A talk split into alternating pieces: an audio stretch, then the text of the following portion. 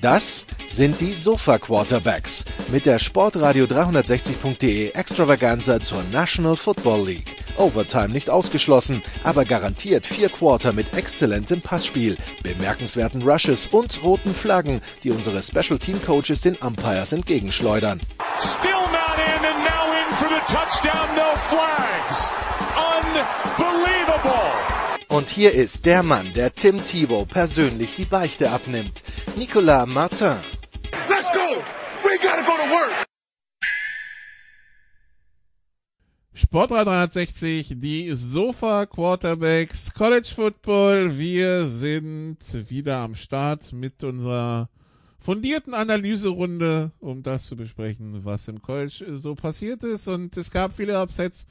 Dementsprechend gibt es viel zu besprechen. Am Start zu ein, zum einen Jan Wegwert von Triple Option. Hallo Jan. Moin Moin, heute mal mit einer etwas längeren Einleitung. Zuerst möchte ich sagen, dass wir Spitzenreiter sind. Das sollte äh, auch in einem Football-Podcast durchaus mal Erwähnung finden. Und zum anderen möchte ich sagen... Aber die St. Pauli Buccaneers, ne? Also... Die Freibeuter der Liga, genau, ja, aber das ist Gott sei Dank sind diese Sprüche schon lange vorbei. Äh, werden nur noch vielleicht mal irgendwie bei äh, Sat 1 irgendwie wieder ausgegraben, wenn die mal wieder Fußball kommentieren dürften mit Reinhold Beckmann oder so. Nein, und das andere, was man vielleicht grundsätzlich mal sagen sollte, und jetzt kommen wir zum College Football schon, ist Defense, Defense, Defense. Äh, für mich als Defense-Liebhaber ist diese Saison wirklich großartig. So viel äh, tolle Defenses gab es lange nicht mehr. Und ich glaube, wir werden heute über die ein oder andere reden und ich werde mich das ein oder andere Mal heute wahrscheinlich auch noch einmal erneut nicht spontan verlieben. Äh, das mit den St. Pauli Buccaneers übrigens kein Scherz. Deren Footballteam hieß so, ne? Ja, ich weiß, ich mhm. weiß, klar. Gut, und äh, Christian Schimmel von Das Bo ist auch dabei. Hallo Christian. Ich habe ein absolut reines Gewissen. Ja?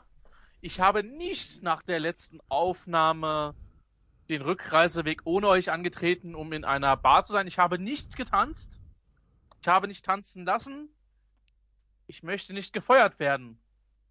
Liebe Freundinnen und Freunde, ich möchte weiterhin mein 0 und 4 Football Team, das übrigens nur einen Sieg weg von der Spitze der AC South ist, weiter zu keinen Erfolgen führen. Einen schönen guten Abend. Lass deine Hände da, wo sie sind. Sam Rita lässt sich oh. entschuldigen, er berät Urban Meyer in Lapdance-Fragen, hat er gesagt. Das ist jetzt aber wirklich. Oh Gott, das ist schon so ein tiefer Start. Oh, Leute. Aber es ist, es ist so, Entschuldigung, Nikola, es ist so fantastisch. It is a gift that keeps on giving. Ja. Ich habe, äh, ich habe heute die Akkreditierungsbestätigung bekommen für, für das Spiel nächste Woche Jacksonville gegen Miami in äh, London im Tottenham Stadium. Und die Woche drauf ist Bye Week. Und ich kann mir nicht vorstellen, wie das, also, es ist als ein anderes Szenario, als der Coach noch jetzt beide Spiele und dann ist er raus. Dann, aber ich freue mich einfach schon auf die PK. Also ich habe mir jetzt schon aufgeschrieben, die PK von Jacksonville in London nach dem Spiel. Das wird großer Sport. Davon ist auszugehen. Davon ist in der Tat auszugehen. Das wird ganz, ganz groß, glaube ich. Und äh, ja. Ja. Das wird ähm, fantastisch. Also Freunde des gepflegten Verkehrsunfalls, schaut nach Jacksonville. Da. Das ist eine Goldgrube, ja. Tatsächlich. Wobei, wobei die Plätze in der ersten Reihe sind natürlich durch uns drei schon teilweise belegt. Ja, ne? ja. Also wenn es ums Autounfall gucken geht, wir haben das ja schon seit Woche 1 beständig. Liebe Leute, ihr wisst, wir sind da am Start und geben im Notfall auch den äh, Kriegsreporter. Also vielleicht, vielleicht doch, vielleicht doch. wir haben ja auch die ganze, und wir ja. haben ja auch die ganze Urban Meyer Story schon seit längerem vorbereitet in diesem ja. Podcast. Und daher finde ich, gesteht uns auch zu, irgendwo auf der Pole Position zu sitzen. Hey, hey, hey, hey, hey. Das mal übel. Vor allem die Spieler nehmen ihn anscheinend gar nicht mehr ernst, ne? Das ist, äh, ja. Jetzt hat er auch noch Trevor Lawrence reingezogen. Also man, man fragt sich natürlich auch, also sagen wir mal so, die soziale Kompetenz, nicht, dass das wahnsinnig neu ist, aber scheint bei ihm ja auch eher unausgeprägt stark Na, zu sein. ich glaube einfach, was man unterschätzt, wie sehr die, die auch die Trainer zum Teil in einer dermaßen in Wagenburg sind und in gewissen Bereichen einfach eine brutale Naivität mitbringen. Ja, er dachte halt, ist bei Ohio State der King, das heißt, das wird schon keiner filmen und liegen. Ja, willkommen im Jahr 2021, Junge. Ja. Ähm, Ja. Das sollte grundsätzlich, also ich meine, in diesem Fall ist es nochmal was anderes. Grundsätzlich frage ich mich natürlich oft, dass Spieler in der Öffentlichkeit ja gar keine Privatsphäre haben, bei wesentlich geringeren Sachen als äh, bei dem, was Urban Meyer jetzt widerfahren ist. Das ist natürlich durchaus auch ein Problem und da haben viele Generationen vorher sicherlich äh, bessere Bedingungen gehabt und äh, sich auch sehr viel mehr rausnehmen können. Aber so ist es nun mal und damit muss man sich vielleicht auch mal auseinandersetzen. Und Urban Meyer scheint das äh, wirklich nicht getan zu haben. Wie du sagtest, es ist wirklich dieses, irgendeine so Art von Königssyndrom, dass man denkt, na ja, ich bin hier eh der King, äh, mir kann keiner was. Ja, doch. Ich, ich möchte übrigens an der Stelle nur mal betonen, ich glaube, ich habe es in diesem Podcast schon mal erwähnt. Ich habe Urban Meyers Book Meyer on Leadership gelesen, ne? Ja, Ja, ja, ja, ja, ja, ja. ja, ich habe gerade bei Twitter eine schön, ein schönes Bild retweetet, wo Urban Meyer als Analyst äh, Kriterien to examine for struggling teams. According to Urban Meyer, erstens Trust Issues, zweitens Dysfunctional Environment, drittens Selfishness und es passt einfach wie die Faust aufs Auge. Aber gut,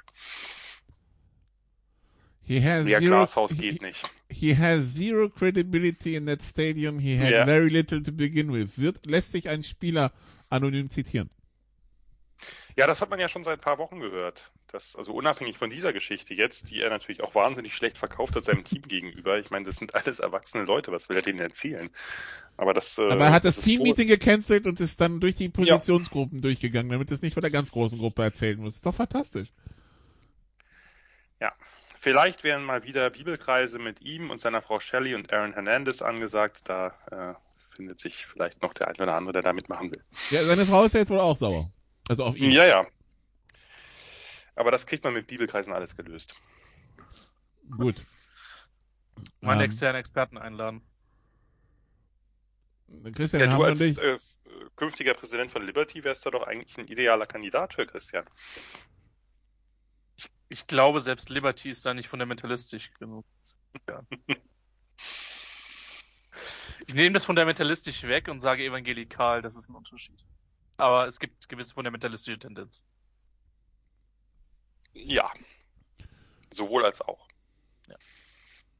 Leute, wir haben noch gar nicht ein College-Spiel besprochen. Ich glaube, der Hammer Nee. ist schon, der Hammer ist schon beschädigt. Ja, aber ich meine, wir haben jetzt die Hälfte der Leute eh jetzt verloren, von daher ähm, lass uns über Miami reden. Entschuldigung. Ja, also Miami gegen Virginia. Virginia gewinnt, Miami verliert mal wieder. Ähm, ich meine, Miami, Miami ist ja auch so ein Verkehrsunfall, wenn man an diese, an diese Turnover-Chain denkt teilweise. Aber ja, das ähm, zwischen einem Touchdown, der auf irgendwie 17 Mal bounced, auf irgendwelchen Körpern, bevor dann in der Endzone gefangen wird von Virginia und Miami, die einen Field Goal verschießen, am Ende wieder mal perfektes AC, perfekter ACC-Football. Jan. Ja, du hast schon die beiden entscheidenden Szenen genannt. War ein verrücktes Spiel. Miami musste mit Backup-Quarterback Tyler Van Dyke spielen, weil die Eric King verletzt war. Der hat versucht, ein Comeback zu initiieren. Und Das wurde halt unterbrochen von diesem wirklich unglaublichen Catch, wenn man das dann Catch nennen will, von Dontavian Wicks, von dem Virginia Receiver. Langer Ball von Brandon Armstrong in die Mitte, den er eigentlich nicht werfen darf, wo der, also mindestens ein Miami Defender den eigentlich in Traffic abfangen muss, der ihm durch die Hände rutscht dann in dieser Traube auf dem Rücken von Wicks landet, von da hochbounce. Wicks rollt durch sein Momentum quasi auf den Rücken und fängt dann den Abpraller. Wusste wahrscheinlich selbst nicht, wie ihm geschieht. Äh, ja, und dann äh, hat man am Ende trotzdem die Chance zu gewinnen und Borregales, der Kicker, äh, der Bruder vom letztjährigen Kicker, also auch Kicker, äh, Jose hieß der, glaube ich, der äh, Vorgänger, ähm, ja, hat hier dann den kurzen, war irgendwie unter 35 Yards, hat er verzogen, Miami verliert erneut. Virginia gewinnt, etwas glücklich, aber er fragt danach noch. Ja. Ja, weißt du, es war ihm, es war ihm einfach nicht wichtig genug, dem Borregales. War Ja. ihm doch ein bisschen, boah, egal ist. Aber äh, tatsächlich ernsthafte Frage an euch beide. Am Ende der Saison äh, over under 1,5 äh, ACC-Teams in den Top 15. Mm, under. Under. Okay. Wer soll denn da jetzt noch reinkommen? Das habe ich mich halt eben auch gefragt, als ich euch diese, als ich euch diese, diese, diesen Spread genannt hatte. Im Augenblick ist ja gar keiner drin, ne? Wenn ich mich. Nee, im genau. Augenblick ist keiner drin. Also ich glaube, der ACC-Champion wird trotzdem eine ordentliche Ja. Chance haben, halt reinzurutschen. Selbst ein Freelos ACC-Champion so. Äh, äh, jein. Nee, das, das weiß ich nicht. Aber und, und es wäre natürlich ACC-typisch, wenn jetzt sagen wir mal Wake Forest mit einer Niederlage durchgeht und in den Top 15 ist, aber dann das Championship-Game gegen irgendeine Gurke aus der Coastal verliert. Aber gut. Das werden wir das dann wär sehen. ACC. Wir, wir werden sehen. Äh, in der Nacht von Freitag auf Samstag. Iowa war zu Gast in Maryland. Christian gewinnt 51-14. Das, das offensive zweite Quarter von Maryland lässt sich zusammenfassen. Neun Plays, vier Strafen, fünf Turnover, 0 zu 31 Punkte. So gewinnt man halt keine Footballspiele, ne? Ja, Nikola, es ist dir allzeit bekannt, weil wo du bist, sind oft die Blowouts. Zugegebenermaßen ist das dieses Jahr auf mich auch zugetroffen. Vielleicht lag es auch daran, dass wir beide mehr, mehrere Spiele zusammen kommentiert haben. Man weiß es nicht. Ähm, ja, Maryland äh, tatsächlich ein Ein zweites Quarter gegen Frankfurt ich- möchte man fast sagen, ne? Endlich, endlich mal eine GFL-Referenz. die, die, Vorlage war, die Vorlage war viel zu gut, ja. Äh, ich glaube, also Iowa ist halt for real. Ich meine, die haben ja auch schon Iowa State geschlagen. Ähm, Maryland 14 Punkte ist halt schon dünn, ja. Ähm, Tagovailoa mit, mit, mit 5 Picks äh, und 100, äh, 175, 157 Yards. Ja, und dann ist er mit 24 Yards noch derjenige, der die meisten Rushing Yards hat. Das sagt dir, glaube ich, ziemlich viel über die, die Offense an dem Tag aus. Aber ich glaube halt, dass Iowa gut ist. Also ich, 5 ist zwar ziemlich hoch gerankt, aber die sehen momentan wie eines der souveräneren Teams in der, in der, in der, in der gesamten Liga aus, muss man sagen. Getragen von ihrer Defense, ja. Das ist das erste Team, wo man einfach mal kurz über die Defense reden muss, denn die ist einfach wirklich, wirklich, wirklich gut. Ich hatte das Spiel mir live angeguckt nachts, weil ich dachte, na ja, Maryland mit, mit Taulia Tagovailoa, der wirklich wenig Fehler gemacht hat, mit dieser schnellen RPO-Offense, mit den starken Receivern, das könnte schon mal ein Team sein, was einfach auch dieser, dieser, ja, Zone-Coverage, Too Deep äh, Defense von Iowa vielleicht ein bisschen, also sie spielen ja wirklich viel Cover, Cover 2, ein bisschen Cover 4, also wirklich relativ oft auch off, also jetzt nicht unbedingt eine sehr aggressive Defense, aber eine unglaublich opportunistische, weil sie irgendwie so, so gut spielen äh, und so gut aufeinander eingestimmt sind, dass sie eben Gegner immer wieder zu Fehlern zwingen und das ist hier ja auch passiert. Ich meine, Taulia hat vorher eine Interception geworfen äh, in all den Spielen und auch sonst war der wirklich bombensicher und hier sah es dann ein bisschen anders aus. War total spannend, fand ich, fand ich schematisch. Ein paar Mal hat es am Anfang Maryland geschafft, so diese neuralgischen Zonen zu attackieren. Deep Ins gegen zwei Safeties ist immer eine gute Wahl. Äh, ein, zweimal mit Seam Routes. Ähm, aber letztlich hat es dann, hat's dann wirklich überhaupt nicht mehr gelangt. Iowa's Offense hat den Ball besser bewegen können als die letzten Spiele, auch auf dem Boden, aber durchaus auch mit dem einen oder anderen Pass. Ich bin ja ein, kein großer Freund von, von Spencer Peters, von dem Quarterback, aber das sah zumindest verbessert aus.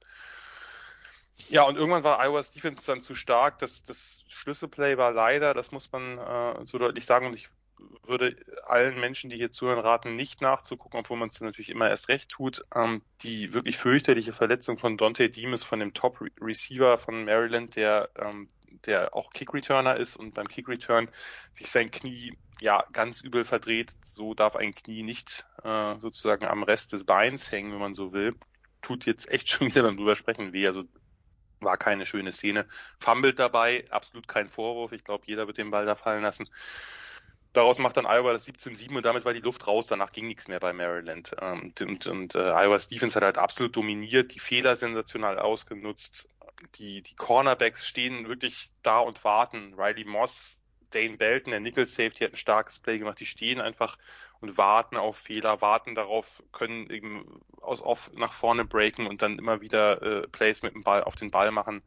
Eine super Interception gewesen, auch als dann äh, Iowa umgestellt hat, ähm, den, die, die, die Linebacker ein bisschen tiefer droppen lassen, damit man diese tiefen Ins oder tiefen Crosser nimmt. Jack Campbell, sowieso ein super Linebacker, der den Pass dann tippt, der wird vom Safety dann eingesammelt war wirklich, ich, ich finde diese Defense großartig. Ich bin auch seit Jahren, sage ich, Phil Parker, der DC, ich verstehe nicht, warum den nicht mal zum Beispiel ein NFL-Team mal da angeklopft hat. Ich glaube, das habe ich auch schon mehrfach in diesem Podcast gesagt. Zumindest als DB-Coach. Ich meine, der, der macht seit Jahren, holt er aus irgendwelchen Three-Star, höchstens Three-Star ähm, Cornerbacks und Safeties echt eine Menge raus. Ist immer eine gute Secondary, immer gut eingestellt. Den hätte ich längst mit Geld da mal weggelockt, aber äh, wie auch immer, ähm, scheint ihm da auch ganz gut zu gefallen. Krönung übrigens für diejenigen, ihr seid alle Frisuren-Fetischisten, so wie ich, das weiß ich der Touchdown vom Fullback, der Fullback namens Monte Pottebaum, denn der Name ist schon gut. Der Typ äh, und seine Frisur ist noch viel besser. Sein erster Touchdown direkt vor der Halbzeit. Ich habe mich ein bisschen gefreut. Wer will, schaut nach und sieht, dass die Haare hinten etwas länger sind als vorne. Das war mein letztes Statement zu Iowa, zumindest vorerst. Wir reden ja nachher nochmal, die haben ja jetzt einen sehr, sehr schwierigen Gegner mit Penn State vor der Brust. Aber dieser, diese Defense ist wirklich, äh, wirklich gut und verleitet Offenses zu Fehlern. BYU schlägt Utah State 34 zu 20. Und äh, dann kommen wir zum Samstag, wo sowohl die Nummer 1 als auch die Nummer 2, Alabama und Georgia, Christian, aufstrebende Teams zu Gast hatten, die sich dachten, komm, wir machen mal bei den Großen mit und äh, sowohl Alabama und Georgia haben Ole Miss und respektive Arkansas brav zurück ins Kinderbecken geschickt. Äh, Alabama 42-21, das klingt jetzt nicht so deutlich, wie es war, und Georgia gegen Arkansas 37 zu 0. Ich erinnere an die Lobeshymne, die ihr letzte Woche auf Arkansas gesungen habt, die scheinen sich darauf ausgeruht zu haben. Oder Georgia ist wirklich gut. Ich kann mich an, ich kann mich an nichts erinnern. Keine Ahnung. Ähm, Im Zweifel gilt der alte Politikersatz, was nennt mich der Scheiß, den ich letztes Wochenende erzählt habe. Ähm, ja, das war, die, die, beide Spiele waren deutlich, muss man sagen. Und äh, Ole Miss ist da einfach dann doch noch nicht. Und Alabama hat die Partie mehr oder weniger grundsätzlich dominiert und dass da immer noch relativ viel Skill-Talent ist, dürfte, dürfte uns nicht überraschen. Ähm, die Defense ist immer noch ein bisschen fragwürdig, ähm, aber es war halt gegen Ole Miss kein Problem. Und für Georgia war das einfach nochmal ein massiver Statement. Ich meine, sie sind eh, ich würde Georgia über Alabama im Moment tatsächlich sehen, ähm, weil die Auftritte einfach insgesamt souveräner sind. Und ähm, da war Arkansas chancenlos und da hat man den Unterschied im Recruiting halt mitunter gesehen. Ich hätte halt nicht gedacht, dass, dass äh, die Bulldogs 37 machen. Also ich habe gedacht, dass die Defense der Razorbacks da einfach ein bisschen, ein bisschen besser steht. 56 Läufe von Georgia für 273 Yards, 4,9 im Schnitt, drei Touchdowns. Stetson Bennett, Jan musste nur elfmal werfen. Ja. Das war wirklich totale Dominanz in den Trenches. Das hätten wohl die wenigsten erwartet. Ich hätte es auf jeden Fall nicht erwartet. Äh, als ich dann hörte, es war ja noch lange fraglich, ob JT Daniels ausfällt oder nicht, äh, als dann klar war äh, nach, nach den Warm-ups, dass er nicht dabei ist und Stetson, Stetson Bennett spielt, da dachte ich, ah, könnte spannend werden. Denn gerade in den Trenches waren die Razorbacks so überzeugend gegen Texas, gegen Texas A&M. Und Georgia hat jetzt im Gegensatz zu den letzten Jahren waren O-Line und Run-Game und Runner noch nicht ganz auf dem Niveau, was man sonst von denen kennt. Aber hier war es halt anders. Und zwar vom ersten Moment an war einfach Georgia überlegen, dominant, Arkansas total unterlegen. Georgia konnte mit der Line auch die aktiven Linebacker von den Razorbacks kontrollieren. Samir White hat die schmutzigen Yards durch die Mitte gemacht. Gab es diese geile Goal-Line-Formation. Ich muss es kurz erwähnen, weil es einfach äh, ein, ein absolutes Highlight war für alle, die auf Beef stehen, mit wo sie ihre beiden Nose-Tackles, also die, die äh, One-Tag-Nose-Tackles Jordan Davis und sein Backup Jalen Carter halt beide äh, in die Offense stellen. Jalen Carter als Fullback, Jordan Davis als Tight End und Carter schiebt dann eben als Fullback drei Defender weg. Das sah sehr beeindruckend aus. Ich habe mich gefragt, wie man so eine Formation nennt. Mega Jumbo. Äh, Joe Gibbs hatte da bei Washington seinerzeit immer ein paar schöne äh, Namen für, wenn er mit drei oder vier Titans dann gespielt hat irgendwie. Super Tanker. Halt, ja, also das war so die, die beide mit irgendwie 340 Pounds oder so angegeben sind. Das war schon sehr nice. Und dann muss halt Stetson Bennett auch wirklich äh, nicht viel machen. Und dadurch kam natürlich auch diese Zone-Defense, die wir letzte Woche besprochen haben, der Razorbacks überhaupt nicht zur Geltung, weil man einfach drüber gelaufen ist. und Georgias Defense, das ist, das muss man vielleicht auch mal dazu sagen. Man kann natürlich jetzt sagen, na ja, Arkansas Offense ist eindimensional, die haben noch nicht das tolle Passspiel, das stimmt. Ja, aber die haben ja, das hatten sie auch nicht gegen Texas, gegen Texas A&M und haben die halt doch ziemlich alt aussehen lassen. Aber diese Defense von Georgia ist wirklich dominant. Äh, Jordan Davis äh, als Defender, wenn er nicht Thailand spielen muss, konnte nie kontrolliert werden. Seine Nebenleute waren stark. Ich habe seit ein paar Monaten länger, also seit letztem oder äh, letzten Jahr, glaube ich, einen wirklich ganz, ganz harten Man-Crush auf eine Kobe Dean, auf den einen Linebacker, der spielintelligent ist, der super Reaktionen hat, der hart und physisch ist, obwohl er nicht besonders viel wiegt, ein super prononcierter Blitzer ist, hat da wirklich ein Gefühl für Rush Lanes, für Timing. Der Rest der Linebacker hat es geschafft, wirklich dieses Run-Game von Arkansas mit den verschiedenen Runnern, mit KJ Jefferson, diesem sehr, sehr kräftigen Quarterback, total abzuwürgen. Die Secondary war sofort bei den Receivern. Traylon Burks, wir haben auch letzte Woche über ihn gesprochen, hat drei Pässe für zehn Yards gefangen. Für, für einen Big Receiver mit Speed natürlich nichts. Das Tackling war super, da hat einfach alles gepasst. Und ich würde Georgia auch in der Tat nicht so weit unter Alabama einordnen. Äh, das war, das war erneut, und zwar erneut auch ohne, dass man jetzt die, die super Skill-Player, man hat auf Receiving halt, äh, also auf Receiver halt ein paar Verletzungen. Jetzt kam mit Washington zumindest ein Titan zurück, aber das ist alles noch nicht, noch nicht super ausgeprägt. Klar, wenn man den, wenn der Quarterback, der Starter fehlt und ein ehemaliger Walk-on dann halt spielt, ist das, ist das auch nicht optimal, aber wenn man dann trotzdem so gewinnt, weil diese Defense einfach ultra dominant ist, dann ist das gefährlich. Und wenn man jetzt sieht, dass die O-Line und das Run-Game, was vorher so, hm, naja, funktioniert hat ganz okay, aber nicht das, was man von Georgia gewohnt ist, gerade, gerade bei der O-Line. Wenn man sieht, dass die jetzt auch noch in Form kommt gegen eine eigentlich gute Front, die Arkansas in den letzten Wochen hatte, dann wird's ungemütlich für andere Teams in der SEC, vielleicht mit Ausnahme von Alabama. Wenn ich da auch noch drei, drei Sätze zu sagen darf zu dem Spiel. Lane Kiffin hat ja vor dem Spiel gesagt, get your popcorn ready. Ja, weiß nicht so recht. Also so viel Popcorn war da eigentlich. Ich bin da relativ schnell von weg von dem Spiel. Urban Meyer hat gesagt, jedes Spiel gegen Alabama ist wie jede Woche gegen Alabama, ja. ich habe wirklich auch damit was anderem gerechnet, weil diese, diese Offense von Ole Miss war halt sowohl Corral und, sein, und seine Receivers als auch das Run-Game, vor allem aber das, das Pass-Game ist halt so äh, stark gewesen. Da, Alabama hat ja nun mal Probleme damit gehabt und ich habe irgendwie als ich das so sah, den Eindruck gehabt, dass Nick Saban und vielleicht auch die äh, Verteidiger von Alabama wirklich sauer waren über dieses Narrativ, dass Kiffin da ihre Nummer hat, wie es so schön heißt. Das war wirklich auch eine krass dominante Vorstellung. Kiffin ist ja auch wirklich ab dem ersten Moment hat er gemerkt, ich muss hier volles Risiko gehen. Der hat ja wirklich jeden Fourth Down ausgespielt gefühlt. Also ab dem ersten Drive, ja, da hat er, glaube ich, das war, glaube ich, schon, da, da waren schon drei. drei ja. ja.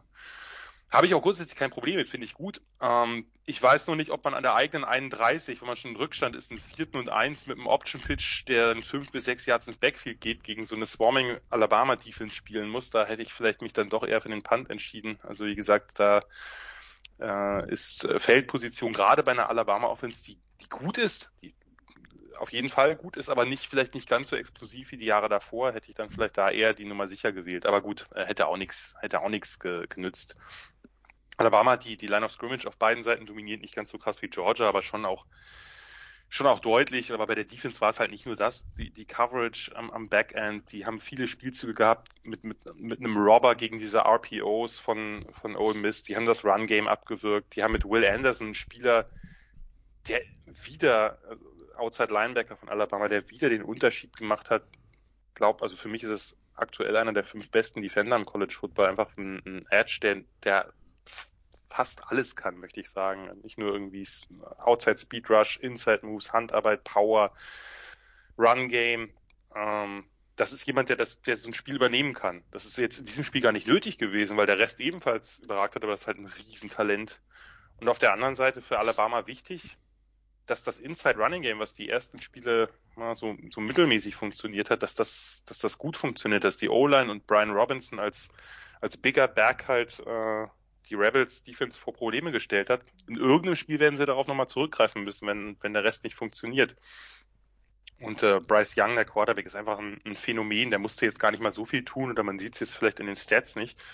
Aber der ist so unfassbar gut in der Pocket. Die Quickness, Movement in jede Richtung gefühlt und trotzdem die Augen immer downfield, immer gucken, ob man irgendwo einen, einen Spieler anwerfen kann, der läuft ja gar nicht so viel, obwohl er das könnte, sondern der ist eigentlich ein, ein Pass-First oder fast schon Pass-Only-Quarterback. Und das mit der Beweglichkeit, das ist schon, ist schon sehr beeindruckend. Äh, die, die, die Skill-Player, glaube ich, sind, sind nicht ganz auf dem Niveau der, der letzten Jahre, aber das ist natürlich auch schwer, wenn du da irgendwie äh, vier First-Round-Receiver hast, aber ähm, das, das reicht absolut und ja, es, es wirkt ja gerade so, wir haben natürlich schon viele Überraschungen erlebt, aber es wirkt ja gerade wirklich ein bisschen so, als ob wir Alabama gegen Georgia dann äh, zweimal in dieser Saison noch erleben dürfen, im SEC Championship Game und im National Championship Game, aber bis dahin ist natürlich noch, geht natürlich noch viel Wasser den Rhein und andere Flüsse runter. Gut. Dann ähm, wechseln wir unter Umständen einfach den Fluss äh, gehen ganz weit weg von Alabama und von Georgia. Wir gehen an die Westküste und wir haben ja mit Christian Schimmel nicht nur unseren Experten für, ähm, für unseren Insider für Liberty und unseren Experten für ACC-Unfälle, sondern auch unseren, sondern auch unseren Experten für das generelle Pac-12-Elend und deshalb vom Rhein gehen wir eher zum Columbia River äh, in Richtung Oregon. Und. Columbia River. Oh. Alter. Junge, äh, irgendwann ist er, also. Was zur Hölle hast du denn für heute genommen? ja, ich meine, dass die Berliner nicht ganz dicht sind, ja, das wissen wir seit der Bundestagswahl, ja, seit der Abgeordnetenhauswahl, seit, ich weiß, da ist ein Marathon, ja, aber da kann man ja auch mal einen Schritt zurücktreten. Ja. Sorry. Eckwert, bist du Teil dieser Verwaltung? Das würde einiges erklären. Ja, keine Antwort ist auch eine Antwort, würde ich mal sagen. Er, er ist die 150% Wahlbeteiligung in dem einen Bezirk. mein Gott. Nordkorea hat schon Ja, angerufen, Sind sie halt schicken Praktikanten rüber beim nächsten einmal Mal. hingegangen. Kann doch auch mal sein. Also, wir Nein, gehen, ich, ich übergebe wieder. Wir- wir gehen- es wir war ja gehen- ein kleiner Unfall, von daher passt das Vorspiel. ja, wir, wir gehen vom Columbia River in Portland ein paar Kilometer südlich nach Eugene und äh, stellen fest, äh, Oregon anbieten no more, Christian, ähm, was schlechte Nachrichten für die Pac-12 bedeuten würde, äh, bedürfte. Gegen Stanford verloren 31-24 nach Overtime. Ich meine, Die Bilanz von Stanford in diesem Jahr ist, äh, ja, also gegen, gegen Kansas State hat man verloren, gegen UCLA, man hat allerdings äh, UC, USC geschlagen und quasi um seinen Head Coach erleichtert. Äh, ja, was ähm, Stanford 3 und 2 schlägt also jetzt Oregon. Also im Prinzip willst du damit sagen, war das die erste wirkliche Win, weil die Tatsache, dass man mit dem Sieg Helden entlassen hat, war ja kein Win für die für Stanford. Ja. Also ähm, ja, David Shaw Football, was ich vom Spiel gesehen habe. Also im David Shaw Football, mit dem Oregon nicht klargekommen ist und wo ich mir halt denke, hey Oregon, wenn du so gut rekrutierst und zwischenzeitlich das Spiel wieder im Spiel bist, die waren ja erst lange hinten, dann äh, äh, ich war mittelmäßig überrascht, aber das ist man man man liegt ja so oft daneben mit mit mit Trap Games oder so, ja, aber ähm, dass die dass die dass die Ducks, sag ich mal, gegen Ohio State vielleicht etwas mehr, wie soll ich sagen, Einsatz äh, oder etwas mehr Urgency haben als gegen Stanford. Ja, auf der anderen Seite, für mich ist das halt immer noch eines der Spiele, die halt immer die Pac-12 North und mitunter die Pac-12 entschieden hat. Damit hat es angefangen, als ich mit, mit College Football sozialisiert worden ist. Deswegen ist es für mich immer irgendwie ein großes Spiel, aber Oregon hat es halt nur sehr begrenzt angenommen. Und das Ding war halt, ich habe halt gedacht, gut, du musst am, am Sonntag früh aufstehen, nimmst noch das Ende quasi mit. Verlängerung habe ich dann tatsächlich erst am nächsten Morgen dann, dann wahrgenommen, weil äh, dafür war es äh, dann doch zu spät. Aber es war dann, es war dann fast wieder typisch, dass Stanford das Spiel dann doch noch gewonnen hat. Tja, 31, 24 nach Overtime und damit ähm, gibt's keinen Ungeschlagenen mehr in der Pac-12. Tragisch, Jan. Ja, vor allem einfach unglaublich unnötig. Also Oregon hat die erste Halbzeit komplett verpennt, kam nicht in den Rhythmus. Ich weiß nicht, also Joe Moorhead, der OC, hat ja gefehlt wegen irgendeiner Krankheit, die nicht Corona war, auf, äh, angeblich. Ob das damit zu tun hat oder nicht, keine Ahnung, aber das war, das war wirklich der Fumble beim Punt, was glaube ich die Interception, das war einfach sloppy.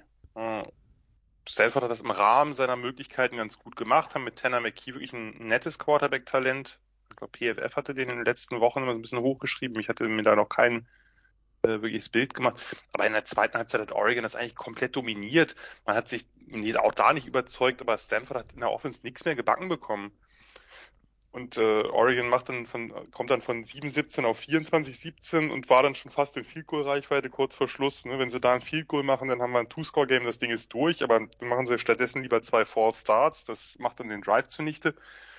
Und dann Stanford, die in der ganzen zweiten Halbzeit wirklich, glaube ich, fast nur Three and Outs hatten, fangen dann an, irgendwie sind Zweiter und 19 in der eigenen Vier-Yard-Linie und da kommen sie irgendwie raus und machen dann einen Drive zum Touchdown der, das muss man aber auch dazu sagen, ja, zwei unglückliche Personal Fouls beinhaltete. Das eine war ein Targeting gegen Thibodeau, wo sie, wo sie McKean so ein Sandwich genommen haben, der damit auch eben noch für die nächste, für die erste Halbzeit gegen Kerl ist das, glaube ich, nächste Spiel fehlt. Und Stanford war dann nahe der Goal-Line völlig einfallslos mit Jump-Balls und, und Fades. Also jedes Mal den Goal-Line-Fade, ich glaube, Analytics-Freunde werden ausgerastet äh, kriegen dann so einen wirklich bogus Holding Call mit dem letzten Play des Spiels, der einfach, also das da, da darfst du kein Holding pfeifen gegen Oregon und dann bei Untimed Down äh, machen sie dann nochmal den Jump Ball oder den Fade und äh, kriegen den Touchdown. Dann haben sie irgendwie den mächtigsten Receiver aufgestellt mit Elijah Higgins und der hat den Ball dann gefangen. Naja, und in der Overtime haben sie dann äh, das Ding gewonnen, aber bis dahin war eigentlich, ich weiß nicht, äh, wie Oregon das der, nach der zweiten Halbzeit noch verlieren konnte. Also dieser Drive sah sehr unrhythmisch aus, äh, war wirklich durch Strafen eigentlich, ging der, ging der mehrfach nur weiter. Uh, Oregon wird sich tierisch ärgern. Uh, Christian, du hast es ja gesagt, Trap Game. Ich habe das nicht, nicht so recht glauben wollen, aber uh, offensichtlich war es das. Nur nach der zweiten Halbzeit darfst du es nicht verlieren. Das, das, das, das, da werden die sich wirklich ärgern, weil es kann ja sein, dass man jetzt durchgeht. Ich meine, wir, wir lachen über die Pac-12 und in der Pac-12 holt sich jeder irgendwann seine dumme Niederlage ab. Aber die war nach dem Spielverlauf besonders dämlich. Und natürlich auch, wie gesagt, ein bisschen unglücklich äh, mit, den, mit den Entscheidungen der Refs, aber das ist halt, das gehört halt dazu und äh, darauf hätte es nicht mehr ankommen dürfen. Gut, Penn State, die 4 schlägt Indiana, 24 zu 0. Oklahoma gewinnt auswärts bei Kansas State 37 31. Jan, irgendwas Besonderes bei dem Spiel? Hm, nee, nicht wirklich. Eigentlich, äh, also für, für Spencer Rattler war es, nachdem er ja im letzten Spiel ausgebuht wurde und sein Backup gefordert wurde, der Freshman, war das äh, ein ganz nettes Bounce-Back-Game. Aber so richtig überzeugend ist Oklahoma immer noch nicht. Das Spiel war dann deutlicher als der Sieg, aber es war halt trotzdem viel underneath. Vielleicht braucht man das gerade, ein bisschen Sicherheit.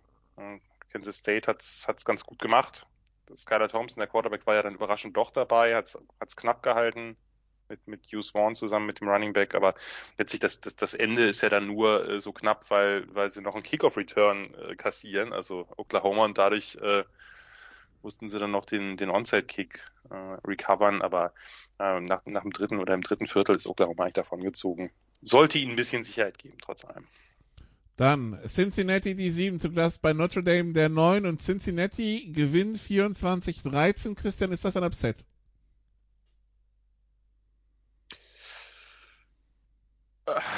Es ist, glaube ich, immer noch ein Upset, weil wir immer noch von, äh, von zwei unterschiedlichen Recruiting Bases reden und von unterschiedlichen äh, nationalen Wahrnehmungen der Programme. Rein sportlich würde ich sagen, nein. Für mich ist halt das Ding, wenn Cincinnati ungeschlagen durchkommen, sind sie drin. Sehen wir das genauso? Mit dem ganzen Chaos? Also ich meine, so, so elendig, wie sich der Rest präsentiert, ja. Weiß also ich nicht, Ahnung, wie das Komitee da jetzt noch einen hochziehen will, wenn das so also, bleibt, also, ja. Also keine Ahnung, was in der, was in, der Big Ten, die werden sich gegenseitig eliminieren. Zumindest ja. ein Stück weit. Müssten sie ja, weil ähm, sie alle gegeneinander spielen, ja. Ich, ich, glaube nicht, dass du undefeated Cincinnati über aus Clemson nimmst. Äh, äh, ich glaube nicht, dass du ein aus Clemson over ein undefeated Cincinnati nimmst. Nein. Zumal mit diesem Sieg. Ähm, Außerdem sehe ich noch nicht, dass Clemson mit Toulouse durchkommt, aber ja. Klar, Oklahoma ist ein Fragezeichen. Ähm, aber die wirken halt auch nicht so brutal souverän. Ähm, und ich sag mal so, das Komitee hat schon bewiesen, dass die Pac-12 Teams, äh, Big 12 Teams rauslassen können. Ähm, über die Pac-12 müssen wir, glaube ich, nicht mehr reden. Wobei Oregon als Brand halt auch nochmal größer ist als Cincinnati, aber äh, das war schon ein Statement-Win. Und klar, sie können dann irgendwann in einer, in einer relativ guten AAC auch verlieren. Ähm, aber das war schon eine beeindruckende Leistung, 13 Punkte zuzulassen. Das musst du halt auch erstmal machen. Und ähm, ja, also die, die Frage, die sich für mich halt angeschlossen hat, ähm, bleibst du als Head Coach bei Cincinnati oder geht der Weg von Luke Fickle dann vielleicht woanders hin? Also, ähm, täusche ich mich oder ist der jetzige AD von USC nicht Aha. ehemalige Mhm. Cincinnati AD? Ja, richtig. Mike Bone. Also, klar, es ist, glaube ich, immer noch mal ein Unterschied. Ein Programm wie Cincinnati, wobei die auch nie so pissklein waren, das man ja auch. Also, ist ja schon in Ohio, ist ja schon nicht ganz unwichtig, was da auf dem Footballplatz passiert. Aber, also, keine Ahnung, spätestens mit dem Sieg, ähm, stehen für ihn alle Türen offen. Vielleicht auch bei LSU, da habe ich jetzt auch schon gelesen, dass irgendwie die, der, der Stuhl von, von Orgeron ein bisschen wackeln soll. Also, ähm, ja, vielleicht einer der wichtigsten Siege für Cincinnati in, in den letzten 30 Jahren im Footballprogramm. Je nachdem, was sie halt daraus machen, aber ähm, das war das war ein super wichtiges Ding. Jetzt muss ich auch noch mal kurz ein bisschen Defense Oder Love ver verbreiten, weil danach höre ich auch relativ doll damit auf, aber das ist das letzte Spiel, nachdem du mir das Penn State schon genommen hast, da können wir nachher noch drüber reden, weil die ja gegen Iowa spielen. Das war beeindruckend. Also ich liebe diese Defense von Cincinnati ja eh, aber das war wirklich beeindruckend. Es hätte längst nicht so knapp sein, sein müssen. Also Notre Dame hat vom ersten Drive abgesehen, der, der kurz, bis kurz vor die Endzone ging, wo Jack Cohn dann eine fürchterliche Interception unter Druck wirft, äh, Ahmad Gardner sich da bedankt, ähm, haben die eigentlich, äh, fand ich, hatte, hatten die Bearcats die Irish Offense ganz gut im Griff. Die Yards geben das nicht so ganz wieder, finde ich, wie, wie das Spiel war. Die O-Line der Irish hat große Probleme gehabt gegen die Bearcats D-Line mit, mit My J. Sanders. Das waren am Ende nur zwei Sacks, aber es war wirklich dauernde Pressure. Gerade die, gerade Sanders war mit seinem krassen Antritt wirklich oft im Gesicht des Quarterbacks. Notre Dame hat am Anfang das, genau das gemacht, was ich, was ich erwartet hatte, nämlich wir müssen ihn heute wieder erwähnen und das ist wirklich nicht ein GFL-Spieler, aber den Thailand Michael Mayer einsetzen, äh, weil sie eben, weil man eben diese beiden Outside-Cornerbacks Ahmad Gardner und Kobe Bryant halt nicht testen will. Und die Bearcats haben wieder sehr viel Risiko genommen, sehr viel Man-Press gespielt, fast immer wirklich herausragend enge Coverage, nur kleine Fenster für die Quarterbacks. Äh, Der Kevin Austin letztes, letzte Woche noch ein super Spiel gemacht gegen die Badgers. Der Outside Receiver hat wirklich überhaupt keine Chance gehabt gegen Gardner. Und die Irish haben ja irgendwann angefangen, wirklich alle drei Quarterbacks, die sie da haben, einzusetzen. Jack Cohn, dann den Buckner als Running Quarterback und am Ende dann Drew Pine, der da beim Badgers-Spiel reinkam und gar nicht so schlecht aussah. Ich habe mich zwar gefragt, warum man unbedingt den Running Quarterback dann im, im Second Quarter da einen Ball werfen lassen muss unter Druck, der dann abgefangen wird. Aber gut, das kann Brian Kelly mir vielleicht beantworten oder auch nicht. Ähm, äh, am Ende haben sie dann diesen Pine eingesetzt, der hat die nochmal rangebracht mit zwei Touchdown-Drives. Äh, Der erste durch, durch einen Fumble der, der Bearcats äh, irgendwie äh, assistiert. Der zweite war ein wirklich schöner Backshoulder-Pass. Auch gegen, gegen Man, gegen eine enge Man-Coverage. Da wurde, wurde nichts geschenkt von den Bearcats. Ähm, fand ich, äh, fand ich wirklich, wirklich super, wie sie gegen diese Offense gespielt haben und Cincinnati in der Offense ungewohnt aggressiv und gerade in Momenten, wo ich sie nicht unbedingt zugetraut hätte, weil sie ja sonst doch, naja, sie haben halt mit Ritter einen Dual Threat und ähm, spielen halt viel Zone Read und daraus dann eben den ein oder anderen Pass. Aber und, und vertrauen sonst auf die Defense, was ich auch tun würde, wenn ich so eine Defense hätte. Aber direkt vor der Halbzeit, tief in eigener Hälfte, hat dann Desmond Ritter plötzlich die langen Dinger ausgepackt. Zwei super Pässe, vor allem der zum Touchdown, äh, wo er den, den Inside Receiver da äh, in Trips Formation bei einer, einer Corner Route gegen Kyle Hamilton, gegen den Mega Safety äh, da anspielt. Und dann auch am Ende des Spiels, als Notre Dame auf 13-17 rankam, dass sie da nicht versucht haben, das zu verwalten, sondern eben da diesen, diesen Drive initiieren mit mehreren Pässen, mit einem Superpass auf, auf, auf äh, Leonard Taylor, auf den Titans.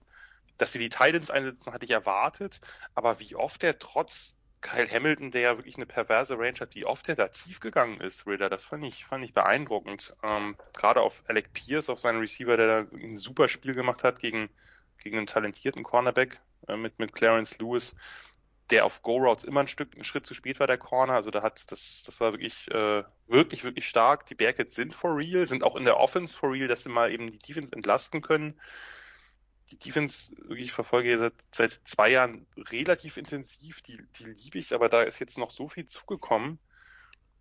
Ich würde, bin definitiv bei Christian. Die Bearcats gehören, wenn sie ungeschlagen durchgehen, natürlich, da müssen wir nicht drüber reden, dass der Schedule nicht so schwer ist. Äh, Die, ich weiß nicht, die AAC, ich habe den Eindruck, dass sie nicht ganz so gut ist wie im letzten Jahr, aber das ähm, kann man vielleicht dann in ein paar Wochen ein bisschen genauer sagen Memphis fällt dass ab, ne?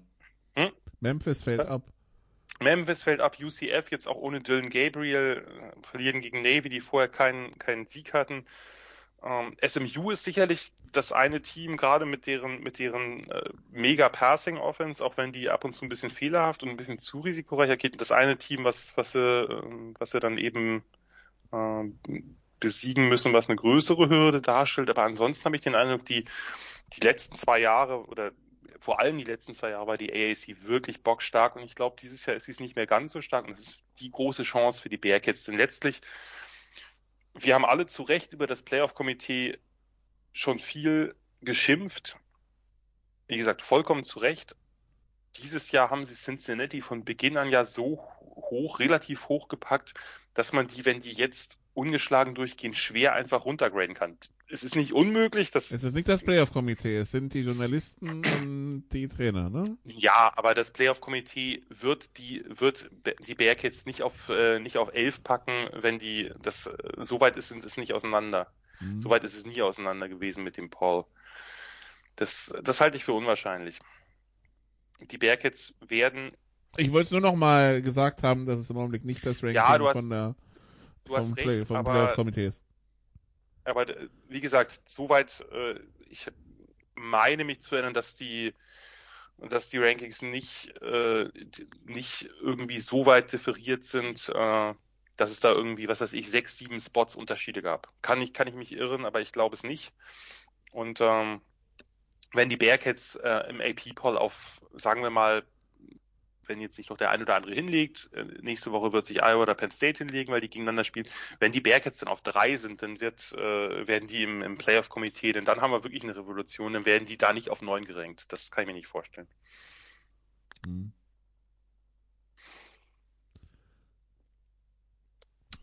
Die Frage wäre, was das anders? Nee, die, die Frage zum Beispiel, was passiert mit, aber sie haben den direkten Vergleich gewonnen, also was würde passieren im Vergleich Cincinnati mit One Loss Notre Dame, aber ja. Dass sie Ja, Spiel aber wenn gewonnen direkt haben, Ver- Direkter Vergleich. Also Eben. eben. Das kannst du nicht machen. Die, das einzige, also nehmen wir mal an, also ein One-Loss Georgia oder Alabama aus der SEC raus, inklusive Championship Game, ist sicherlich über Cincinnati einzuordnen. Da müssen wir Ja. aber nicht, das müssen wir auch, da müssen wir jetzt nicht, Loss ist nicht gleich Loss. Ne? Also das, Ja. äh, das ist klar. Aber wen, wen wollen wir? Ohio State kann man auch drüber reden, wenn die nämlich, wenn die da alles platt machen, Penn State, Michigan, die ja nun auch beide relativ gut sind und dann am besten noch Iowa im, im Championship Game, sollte es soweit sein, denke ich, müsste man Ohio State auch höher ranken. Trotz der Niederlage. Einfach weil, weil die so viele Spitzteams äh, ja, aber in das müssen, uns, das müssen sie uns erstmal beweisen, dass sie das können.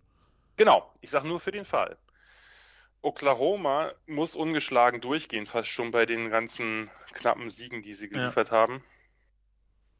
Wird schwierig, ein One-Loss Oklahoma drüber zu setzen. Ist möglich, aber darüber können wir dann vielleicht schon nächste Woche reden, wenn Red River vorbei ist. Es ist auf jeden Fall die Chance, sagen wir mal so, es ist nicht, natürlich nicht gesichert, dass sie, erstmal müssen sie natürlich auch selber anbieten, durchgehen, aber die Chance ist so groß wie nie. Ich Sagen wir es glaube mal, halt, sagen bei wir's mal so, wenn's wenn's doof läuft von Oklahoma, dann reden wir nicht drüber, dann wird nächste Woche gesungen hier. Auf, da habe ich richtig Angst vor. Ich, glaube, das Ding ist halt mit Cincinnati, dass die halt wirklich eine Urgency haben, weil sie dieses Jahr wissen, dass sie es schaffen können. Da rein. Und, Und äh, nächstes Jahr ist die halbe Defense weg und der Quarterback weg. Das wird dann nochmal eine andere Nummer. Übrigens, Christian, äh, zu, zu Fickle. Ich meine, Cincinnati hat ja immerhin jetzt die Perspektive, dass sie nicht mehr lange ein Mid-Major sind. Das könnte natürlich auch das Bleiben äh, eines, eines Top-Coaches, sagen Ja. wir mal, in irgendeiner Form äh, oder die Chancen vergrößern, dass er bleibt. äh, die Frage ist, ist die Big 12 nicht dann trotzdem mit Major ohne Oklahoma und Texas? Ist, nee, das ist Gefühlt ja. mich Gefühlt Eben. ja, auf jeden Fall. eben. Also, klar, sie kriegen jetzt die gute Programme aus der AAC. Aber keine Ahnung, ich, ich weiß es nicht. Also, da bin ich auch eher, eher unsicher. Okay. Ich möchte mal ganz kurz mal schauen, wo wir da dabei sind. Ähm, Ja. ja. Cincinnati war letztes Jahr im AP-Poll auch nie unter den ein, eine Woche, genau, waren am Ende unter den Top 6, aber nicht höher. Also der Unterschied war jetzt nicht so groß. Sind jetzt schon auf fünf, ne? Sind jetzt schon auf fünf, darum meine ich, sind ja auch deutlich besser gestartet. Das ist halt schon, das ist ja leider äh, ein bisschen auch die Ungerechtigkeit des Systems, auch wenn es in diesem Fall den Berg jetzt zugutekommt, dass das Preseason-Ranking eben doch eine gewisse Aussagekraft hat und das ein oder andere Team dann eben doch ein bisschen besser Also sie, dasteht, sie sind, weil man vorher sie sind damit jetzt an Oklahoma vorbeigesprungen durch den Sieg. Ja, Oklahoma ver, äh, hat ja schon das ein oder andere Mal jetzt diese Saison bewiesen, dass man gewinnt und trotzdem runtergeht. Und wie wir sehen, liegt es nicht nur an dem Gegner. Aber auch. Zumindest nicht nur an einem Gegner. Aber auch. So. Dann kommen wir äh, zu einem anderen Schauplatz, wo auch gern Katastrophentourismus betrieben wird, die SEC East, Christian. Florida gegen Kentucky und Kentucky gewinnt. Kentucky ist jetzt 3-0 in der SEC East und 5-0 insgesamt. Are they for real?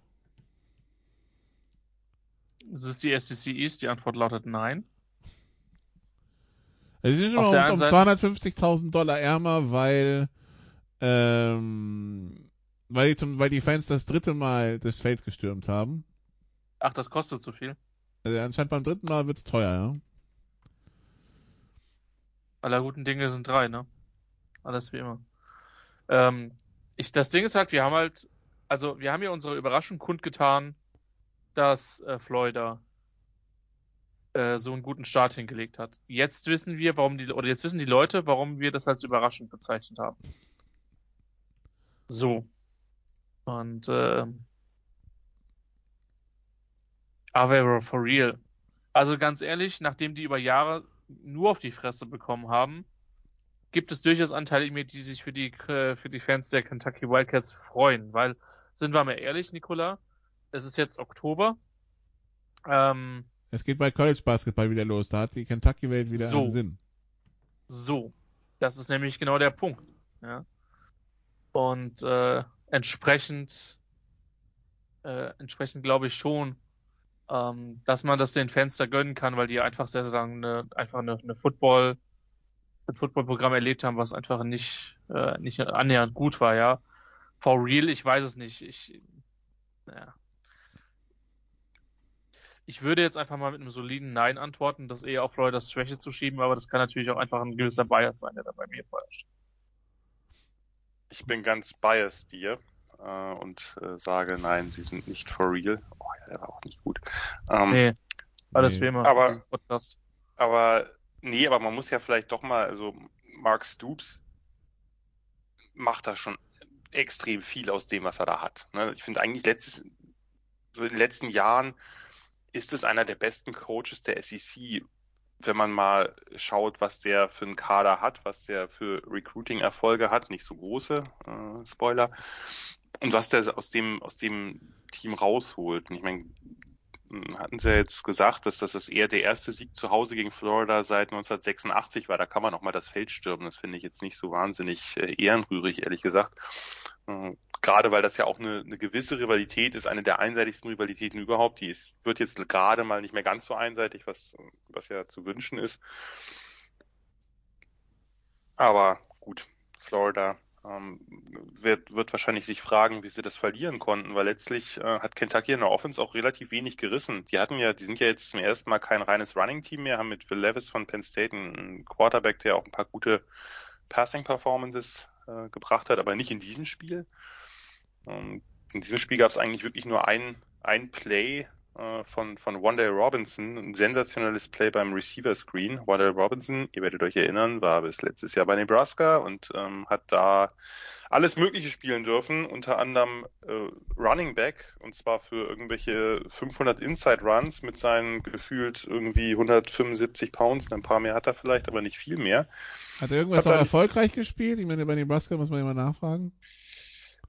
Er war der einzige Spieler in der Offense, der richtig Herz hatte und bei jedem Play gespielt hat, ob es sein letztes wäre. Nun ist er wieder zurück. Der kommt da irgendwie aus Kentucky. Glaub, gab auch familiäre Gründe, aber gab wohl auch Gründe, weil er, und das kann ich sehr gut verstehen, ich meine, der Typ ist ein sehr kleiner Slot-Receiver, Gadget-Player, was auch immer. mit viel Speed und Big Play Talent und dann kommen die auf die Idee, den als Running Back einzusetzen, weil ihre Running Backs halt alle nicht so richtig dolle sind und ähm, dann wird er halt zehnmal irgendwie in irgendeine, in irgendeine D-Line reinlaufen gelassen, was bei seinem Körperbau jetzt nicht das Geilste ist. Auch da hat er ziemlich viel rausgeholt, aber ähm, sagen wir mal so, ich kann mir vorstellen, dass er auch mit Blick auf vielleicht eine NFL-Zukunft gedacht hat, dass das anders auch besser geht. Und seitdem er bei Kentucky ist, äh, haut er jedes Spiel mindestens ein richtiges Big Play raus. Und da fragt man sich natürlich, naja, ich frage es mich eigentlich nicht mehr. Ähm, aber das ist wirklich ärgerlich, weil das ein cooler Typ ist und äh, mir tut jedes Play von ihm echt ein bisschen weh, weil der würde sich in der Offense der Huskers ganz gut machen. Hier hat er jetzt gar nicht so, in dem Spiel gar nicht so viel gerissen, außer diesem einen Megaplay. Entscheidend war ja da wirklich ein, ein Blocked Field Goal, Return Touchdown bei, bei 7 zu 10 oder so. Äh, und dann am Ende äh, muss man natürlich Florida auch mal äh, mit sozusagen die Verantwortung mit übertragen. Die hatten, glaube ich, neun Goal-to-Go-Plays, also First and Goal, Second Goal, damit tausend Strafen hin und her. Und Kentucky hat neun Goal-to-Go-Plays mit der Defense abgewehrt. Ähm, da war auch ein bisschen komisches Playcalling dabei oder Entscheidung von, von Emery Jones, von dem Quarterback, wo er dann irgendwie mehrfach bei, was weiß ich, Third and Goal von der oder Second and Goal von der 15 dann irgendwie den Pass in die Flat macht, wo man sich fragt, warum. Aber gut, äh, Kentucky hat wieder ein Spiel gewonnen. Das ist, sieht nicht immer schön aus, aber es waren ja auch gegen, gegen schlechtere Gegner, waren da ja echt knappe Dinger dabei. Aber 5-0 ist 5-0 und ähm, nächste Woche LSU, übernächste dann äh, at Georgia gerade im zweiten wird sich dann das wahrscheinlich alles ein bisschen gerade rücken. Aber wenn man sich den Rest anguckt des Spielplans, Mississippi State, Tennessee, Vanderbilt, New Mexico State und Louisville. Ein Bowl haben sie sicher. Da, ja, gut. da könnte jetzt keine so schlechte Bilanz äh, bei rumkommen, wenn die halt die Spiele weiterhin, die haben sich ja, wenn man sich das anguckt, die haben ja auch gegen Chattanooga, gegen FCS-Team, haben sie sich gerade mal einen Fünf-Punkte-Sieg zurechtgewirkt, aber wenn man gewinnt, gewinnt man. Ne? Das ist völlig egal nachher. Eben. Hallo Washington. Fantast fantastische Begründung, wenn man gewinnt, gewinnt man. Ja, das war Tautologie. Ich studiere Tautologie. Warum? Weil ich Tautologie studiere. Aber ähm, ja, egal. Machen wir weiter. Der Schmerz wird jeden Moment größer, aber das kennen unsere Hörer aus jeder Aufnahme insofern. Vielleicht ist es bei Nebraska. Ja, hm? Vielleicht ist es bei Nebraska so wie bei den Jets, weißt du, wenn du die Spieler rausholst, dann Du, bei TCU hat JD Spielman, der andere Receiver, in den ich mich seinerzeit sehr verliebt habe, weil das ein cooler Typ ist, der dann auch irgendwann abgewandert ist, hat, äh, hat auch einen Touchdown gemacht gegen Texas. Also ja, lassen wir das vielleicht einfach. Gut, wir schauen auf die Big Ten. Ohio State die 11 verprügelt Rutgers auswärts 52-13 und Michigan fährt nach Wisconsin, Michigan die 14 und gewinnt deutlich 38-17. Äh, die Michigan Wolverines damit äh, bei 5 und 0. Auch, Jan. Ja, und nebenbei habe ich äh, diese tolle Statistik herum, dass es der erste Sieg von Jim Harbour war als Underdog im, glaube ich, zwölften Anlauf, jetzt immer bei Michigan ist. Also äh, immerhin. Äh, ob die jetzt wirklich Underdogs waren gegen Wisconsin, ist eine andere Frage, aber die Spreads haben es so gezeigt ja, ich hatte, ich hatte ja so ein bisschen Upset Alert, weil Michigan bisher recht laufdominant war und äh, im Passing jetzt nicht so wahnsinnig explosiv und die Badgers bei allen Offense-Problemen halt eine mega Run-Defense haben. Das Aber dann hat sie sich ausgemerzt. Und dann hat er sich ausgemerzt. Ja, wie gesagt, können sie im Frühling nochmal probieren. Äh, in dem Fall hat es sich wirklich ausgemerzt, weil, sie, weil Michigan hat zwar wirklich nicht viel laufen können, aber die haben ein paar schöne Shots genommen, ein Fliehflecker gleich äh, im ersten Viertel, am Ende dann noch ein paar mehr, aber eigentlich erst so richtig, als das Spiel schon durch war. Und dieser Sieg ging halt voll auf die Defense, auf, auf die Front vor allem mit Aiden Hutchinson, der ein, ein super Spiel gemacht hat, aber diesmal war es halt, waren es halt auch einige andere. Die haben das Run-Game komplett abgestellt, das ist jetzt nicht so eine Breaking News, weil das Run Game der Badgers im Gegensatz zu den letzten gefühlt 20 Jahren dieses Jahr nicht funktioniert. Dauerdruck auf Mertz, dann haben sie ihn irgendwann rausgeschossen mit dem Hit. Äh, ich glaube, war Schulter, ne? Meine ich? Ja. Ich glaube. Äh, ja, Chase Wolf. Wobei das klingt jetzt so nach Absicht, also das war. Nein, nein, nein, nein, das war, das, das wollte ich damit nicht, äh, das wollte ich damit nicht sagen. Also keine Absicht, sondern er wurde rausgeschossen, weil, aber er hat vorher auch schon echt viel einstecken müssen. Bei allen Problemen, die er selbst verursacht, weil er einfach nicht gut spielt gerade, aber das, äh, das war nicht schön. Die O-Line von äh, Wisconsin ist auch ungewöhnlich schwach dieses Jahr. Ähm, Chase Wolf, der Backup, hat auch nicht viel mehr hinbekommen. Nikola, lass den Witz in der Tasche, du hast ihn bei Twitter schon gebracht. Ähm, ja, also Respekt für Michigan, wie schnell sie das auch mit der neuen Defense, mit dem neuen Defense-System äh, umgestellt bekommen haben, wie schnell sie da, oder wie gut auch die, ähm, wie, wie gut die Front agiert, wie viel, sie haben jetzt diesmal auch relativ viel geblitzt, also gehen auch viel, viel Risiko, was man ja aus den letzten Jahren kennt.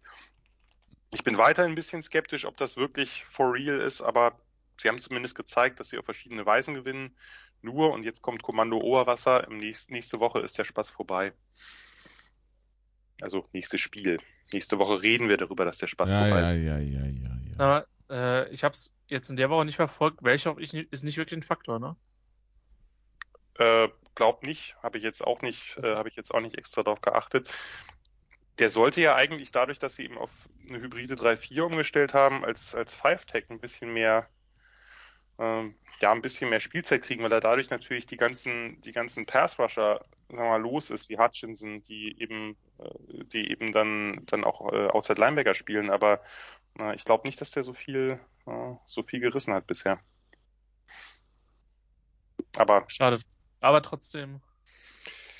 Aber gut, wie, man muss natürlich sagen, das ist trotz allem natürlich immer noch und trotz unserer Witze natürlich immer noch einfach ein Riesenprogramm mit Ja. einer ganzen Menge äh, Top-Recruits. Und das hat ja Harbour immer noch drauf gehabt, dass er halt echt viel Talent dahin holt. Was da mit dem Talent da passiert, ist ja eine andere Frage. Aber Wobei, Ja. wobei, seitdem der DC empfohlen von Brüderchen da ist, äh, Mhm. läuft's ja, ne? Also, ja, ja, also äh, ich, unter, unter Don Brown ist sie am Anfang auch gelaufen. Wollen wir den nicht zu klein reden? Das waren die vielen Adjustments, die einen so ein bisschen gestört haben am Ende. Aber dass der mit so einer neuen Defense und auch viel, viele Spieler haben da ja wirklich neue Positionen, dass das so äh, gut läuft bisher, wie gesagt, das wird sich alles ändern, aber äh, das ist schon beeindruckend, klar. äh, du steigerst die Fallhöhe nur, Jan, aber egal. Ja, ich weiß. Ich bin nächstes Mal raus. Äh, nächste Woche. Ja, ja. Apropos, apropos raus, Christian. Wir hatten letzte Woche gesagt, Texas A&M muss äh, Alabama nächste Woche schlagen, um in der Saison drin zu bleiben. Bei Texas A&M hat man sich gesagt, oh, wisst ihr was, Leute, das können wir um eine Woche beschleunigen. Spielen gegen Mississippi State und verlieren 22, 26. Und man möchte sagen, tschö mit Ö, ne? Ja, und ich bin halt jetzt wirklich gespannt, ob der Stuhl von Fischer wackelt. Weil er rekrutiert sich zwar den Hintern ab, aber die Ergebnisse sind halt einfach nicht da. Und äh, das ist in der Tat ein Problem. Würde ich behaupten. Und äh, ja, keine Ahnung, wenn du also das klingt immer so respektlos, wenn man sagt, bei allem Respekt vor, aber du musst den Anspruch haben, Mississippi State zu schlagen. Und auch nicht zwingend knapp, ja. Ähm, aber das gelingt tatsächlich nicht. Und ja, das ist dann schon eher, Du warst zur Halbzeit Eine- hinten und die ganze zweite Halbzeit nicht einmal vorne. ja, das ist dann schon eher eine Deprimierung, wie gewisse Kommentatoren sagen würden, ne? Also äh, wirklich, wirklich übel. Ne? Was, wenn man sich anguckt, was da rumläuft, und wir hatten ja alle schon Texas A&M, jetzt fange ich schon an zu stottern hier, aber äh, Texas A&M relativ weit vorn gesehen und auch als einen möglichen Contender, äh, der Alabama gefährlich werden könnte, wenn dann Quarterback passt, wenn Outside Receiver passt, aber die Defense, das Run Game, das war ja alles wirklich über jeden Zweifel erhaben und dann haben wir jetzt irgendwie eine, eine Offense, die wirklich nicht funktioniert, die auch, die O-Line ist ziemlich mies. Wie gesagt, Outside Passing Game funktioniert sowieso nicht. Da kannst du dann halt auch nur so und so viel machen und dann, ja, sich von Mississippi State jetzt, klar, die werden halt passen, passen, passen, aber das, ich meine, die haben gegen Memphis verloren. Memphis dieses Jahr auch eher nicht ganz so gut wie die Jahre zuvor. Das darf dir nicht passieren. Also, sorry, aber das ist ja jetzt nicht eine Offense, die mit wahnsinnig viel schematischen Finessen agiert, also die Bulldogs, sondern das ist eine Mike Leach Offense und die musst du eigentlich mit besseren Recruits, musst du die halt schlagen.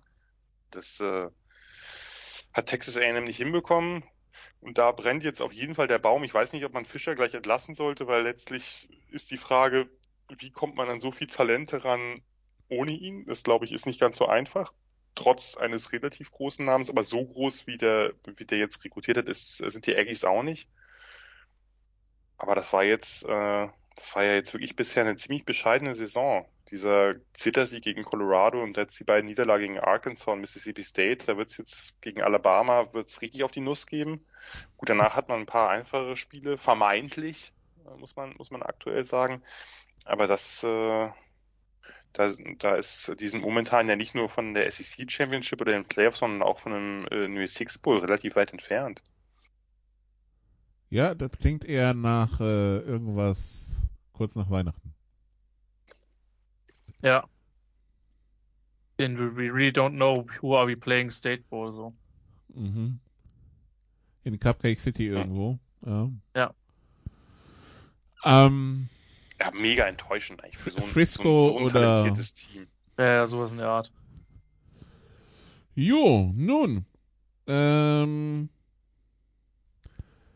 weiter im Text. Coastal Carolina schlägt Louisiana Monroe 59-6, bleibt auf der Siegerstraße. Michigan State schlägt Western Kentucky 48-31. Fresno State macht einen Ausflug nach Hawaii, Jan, und äh, kehrt mit einer Niederlage zurück. 27-24.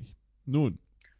Ja, da habe ich mir den Rest auf meiner Fahrt nach Hamburg äh, dann äh, angeguckt. Leider nicht, weil Deutsche Bahn und WLAN ist so ein Thema für sich. Da könnte ich jetzt eine halbe Stunde drüber reden. Mache ich aber nicht. Also sie können nur das Signal verstärken, das sie haben. Wenn du weißt, wo dieser EC langfährt, wundert es nicht, nicht, dass das ein reines Funkloch ist. Aber ja. Naja, sagen wir mal so, es gab schon, es gab schon äh, Wochen, in denen das besser funktionierte als in den letzten. Okay. Kann man so deutlich sagen. Äh, wie auch immer. Ähm, WLAN funktioniert nur bei Westwind. Vielleicht. Äh, äh, Westerwald, Westwind, da sind wir nicht weit von weg.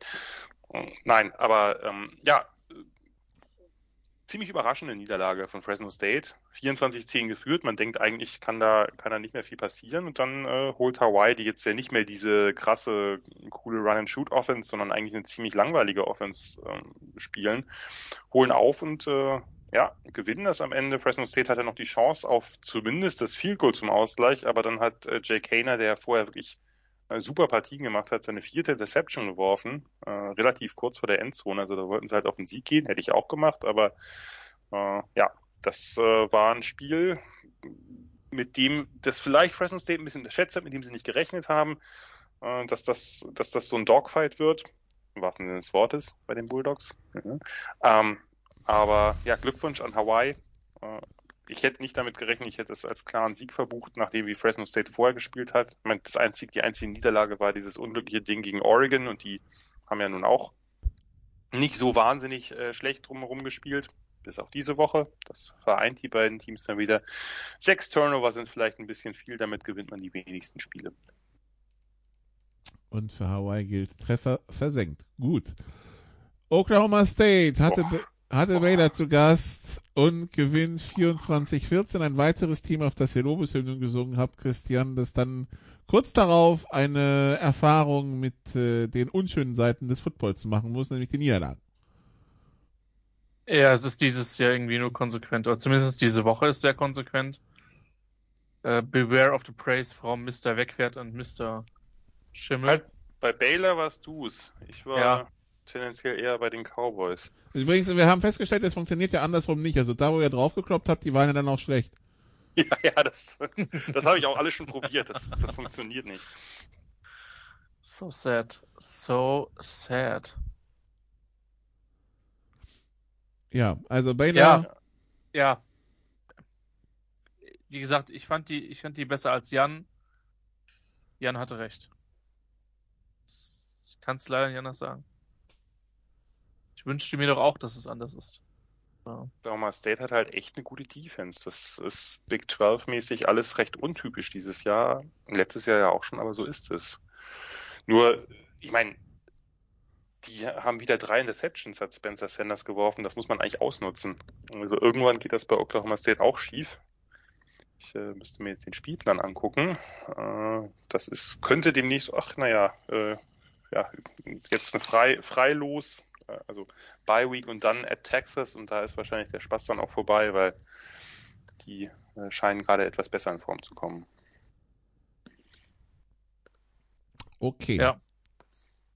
Dann sind wir wieder in der Pac-12, wo UCLA uns ja Hoffnung gemacht hatte Anfang des Jahres.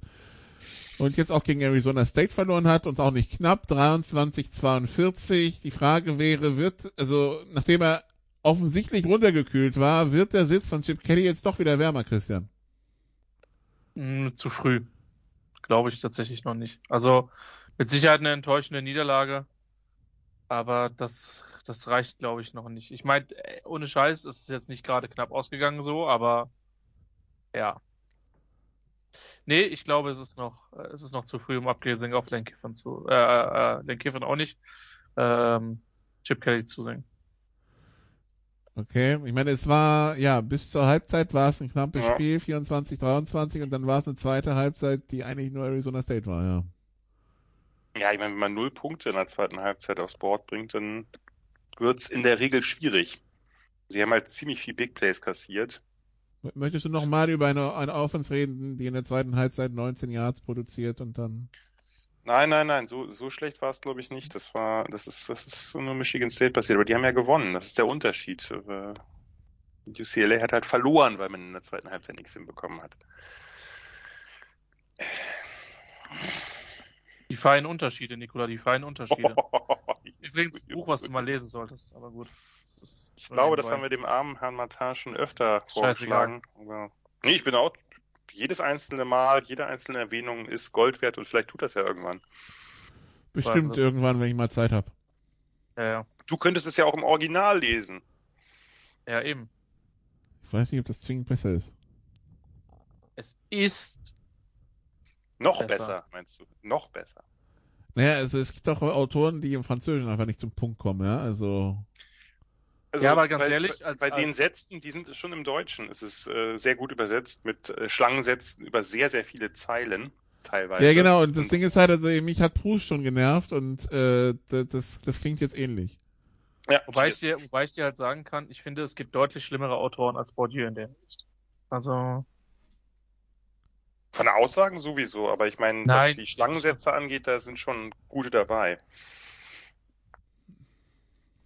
Ja, das ist korrekt.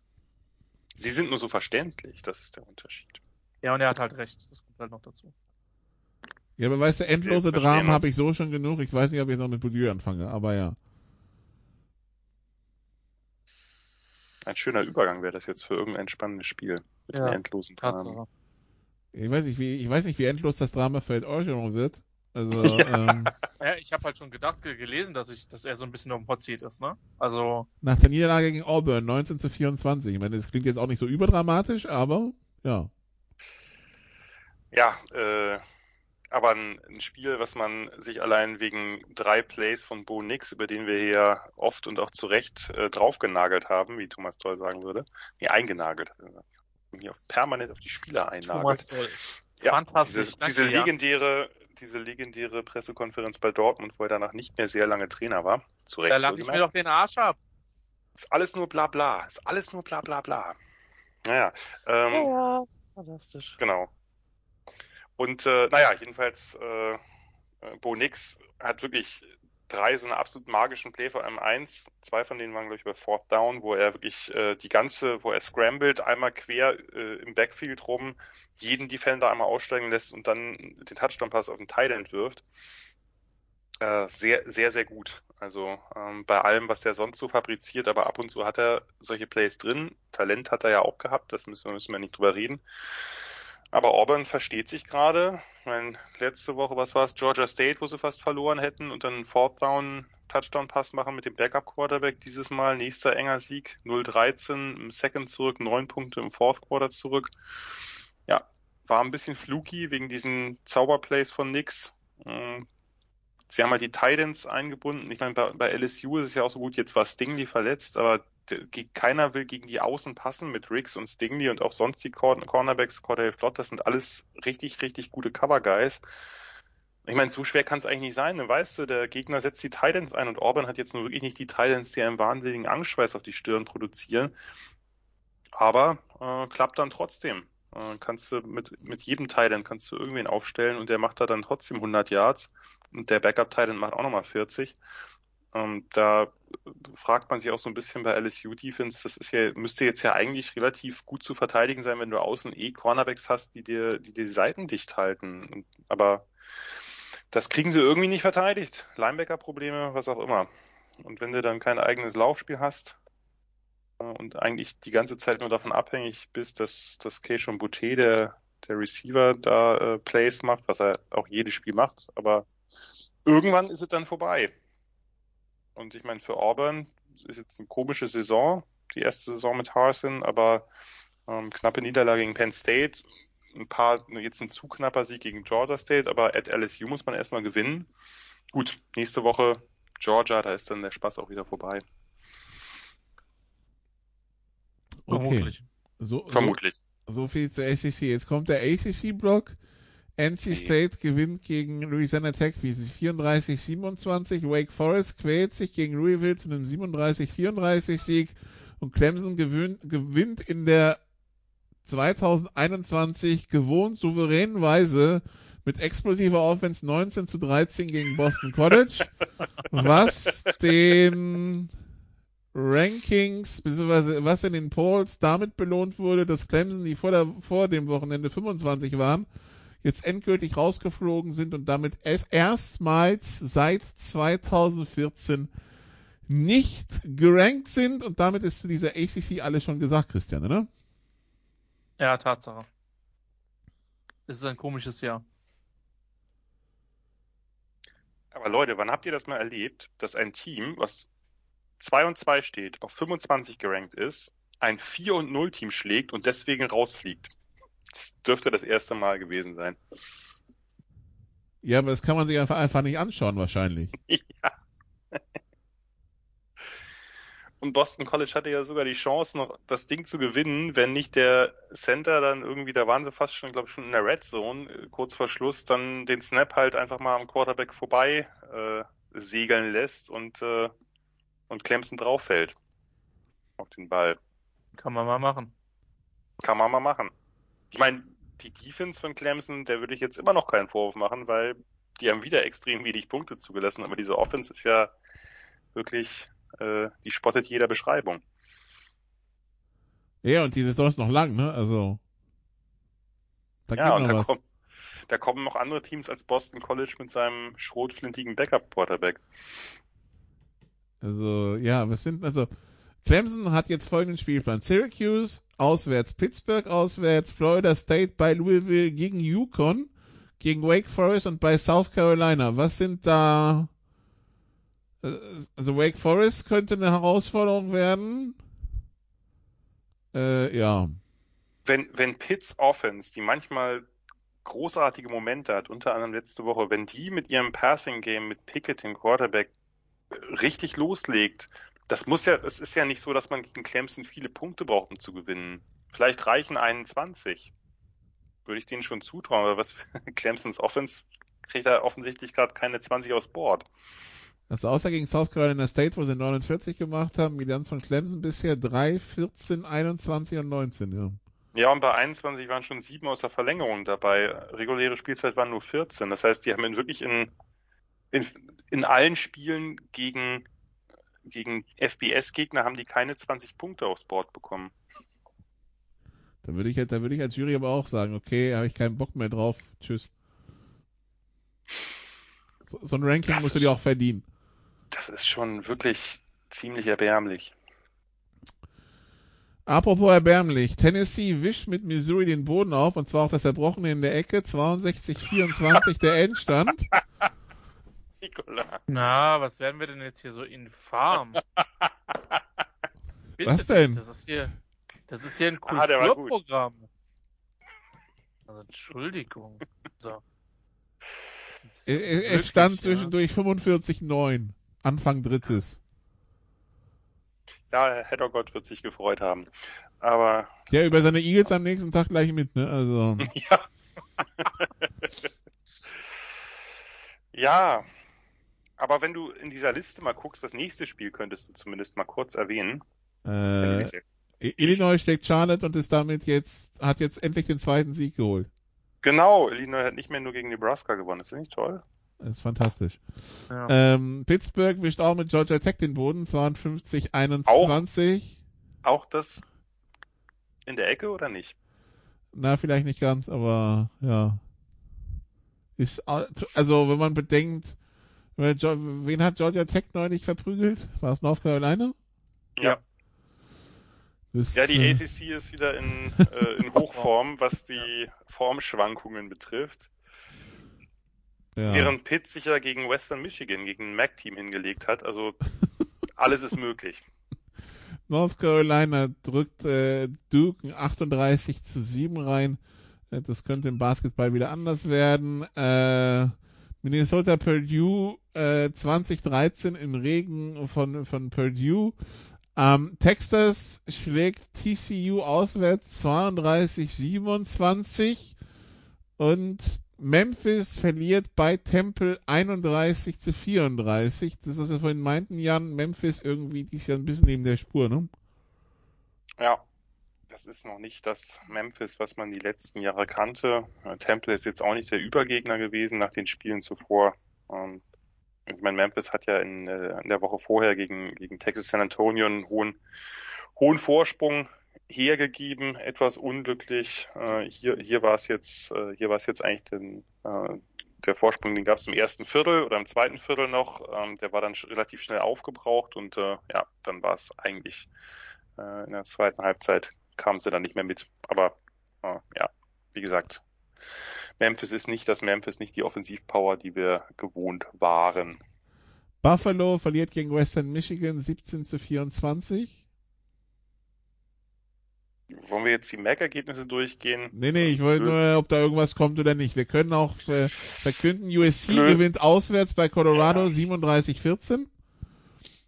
Ähm, dann hatten wir Troy, South Carolina mit diesem lustigen Play, mit diesem Fumble, der gesichert wird und zurückgetragen und nochmal gefummelt und zurückgetragen und dann an der einen Yard Linie vor Freude durch die Endzone geschleudert wird zum Touchback. Ja, ein Deshaun Jackson Play äh, pro Woche muss sein oder zumindest pro Saison. Also, das sind wieder die Plays, wo ich wäre ein schlechter Coach, sage ich euch. Bei dir hätte Ja. der Spieler die ganze Saison über nichts mehr zu lachen. Nein. Und mit Nee, was? ja. Mit Recht?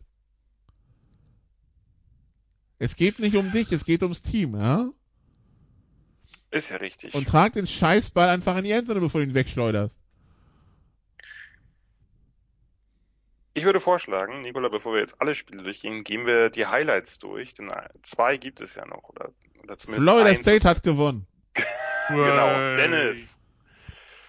Der geht auf dich. Auf Nikola. Nee, der ist für Nikola. Der ist für Nikola, na gut. Der ist für Nikola. 33-30 gegen Syracuse.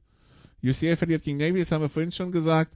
Ähm, Boise State gegen Nevada. Nevada gewinnt 41-31. Ja, Das ist auch wieder so, also für Boise State ist jetzt auch nicht das Jahr, ne? Also, nee, das kann man so sagen. Aber Nevada, wir hatten es ja schon mit Carson Strong, einen äh, Quarterback mit Strong Arm und NFL-Potenzial. Da kann man auch mal 41 Punkte kassieren. Sollte man natürlich nicht, aber kann passieren. Nicholas ist der Bruder von Christian Strong. ähm, Crockett als Quarterback. der war ja eher Kanadier irgendwie als, äh, Dann wahrscheinlich nicht. nee. California verliert gegen Washington State 6 zu 21. Äh, die, die, wie gesagt, das, das ganz gewöhnliche Pac-12. Der Washington State Head Coach, habe ich gelesen, si- sitzt wohl auch auf einem etwas heißerem Sitz. Ja, aber ich glaube, Idiot, ne? Aber ich glaube nicht unbedingt nur wegen sportlichen Belangen, sondern vor allem, weil er sich auch sonst desaströs präsentiert. In jeder Hinsicht. Also, Also aus einer, einer aus der Urban Meyer Schule, ja? Ja, eigentlich kann, kann man sagen, ja doch, einer aus der Meyer-Schule, aber er überbietet es fast noch durch Dreistigkeit. Also, dass er da äh, sein Receiver letztes Jahr, als der sich da diesem äh, dieser Pac-12-Initiative anschließen wollte, als dass er gesagt hat, nö, dann kann ich dir einfach mal dein, dein, äh, dein Stipendium hier streichen oder so. Das war natürlich schon unglaublich dumm. Der klagt ja jetzt auch gegen ihn irgendwie. Und äh, ja, die Nummern zu Covid äh, müssen wir auch nicht groß erwähnen. Auch da gehört er zu den dümmsten Trainern. Also von daher äh, Washington State. Gut, die hatten mit Mike Leach natürlich auch eh schon ein Bar, was relativ niedrig lag. Nick Rolovic hat das unterboten. Äh, das scheint halt, scheinen sie kein ganz glückliches Händchen mit zu haben, was die, äh, sagen wir mal, ganz vorsichtig äh, äh Progressivität der Coaches anbelangt. Um mit der Pac-12 ganz abschließen zu können, in jeglicher Beziehung, Oregon State schlägt dann noch Washington 27 zu 24 und Oregon State führt jetzt auch ihre Division an. Go Beavers! Freut ja, mich. Freuen wir, freuen wir uns auf den Civil War.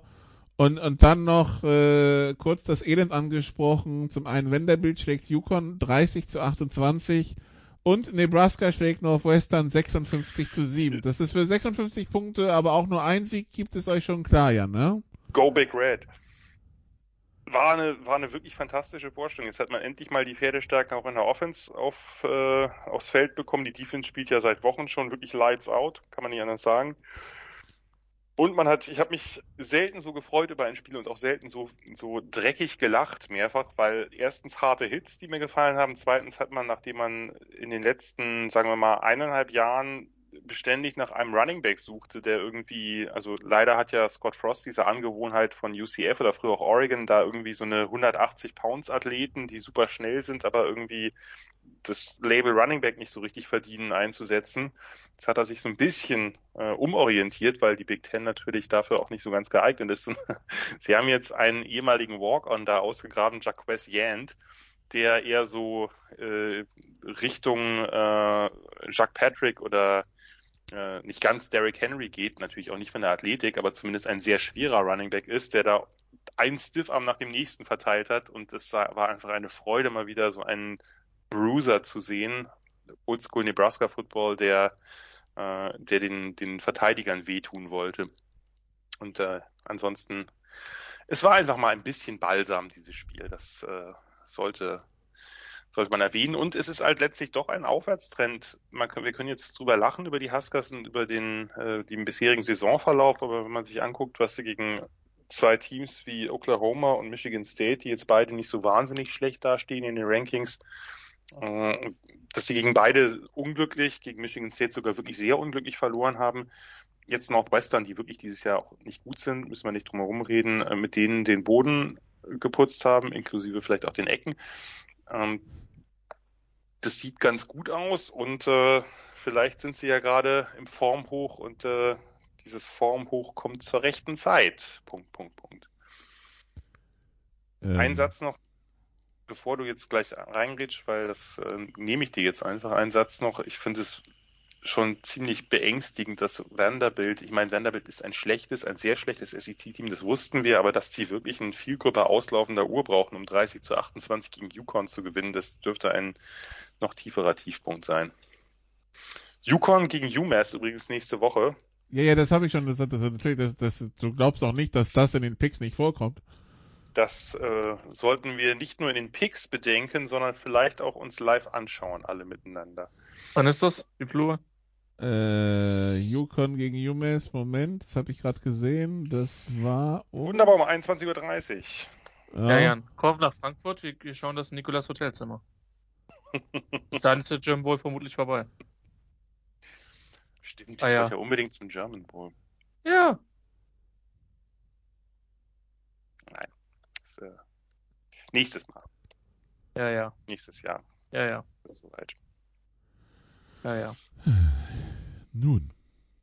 Kurze Pause und dann schauen wir mal, was nächstes Wochenende so ansteht. Außer dem German Bowl. Samstag. Gibt es dafür auch ein Spread hier? Auf Sport 1. Schwäbisch Unicorns gegen die Dresden Monarchs. Nee.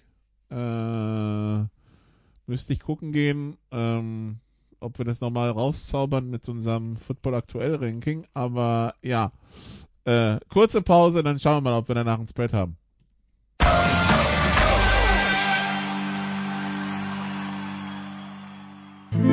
Bring it home, der 4-Minute-Drill. Teil 2 bei den Sofa Quarterbacks College Football. Wir schauen voraus auf Woche 6 und wir haben Spitzenduelle und Bodensatz, alles dabei. Und äh, den Anfang machen die Coastal Carolina Chanticleers, die in der Nacht von Donnerstag auf Freitag um 1.30 Uhr bei Arkansas State spielen und äh, Jan Favorit mit 19 sind.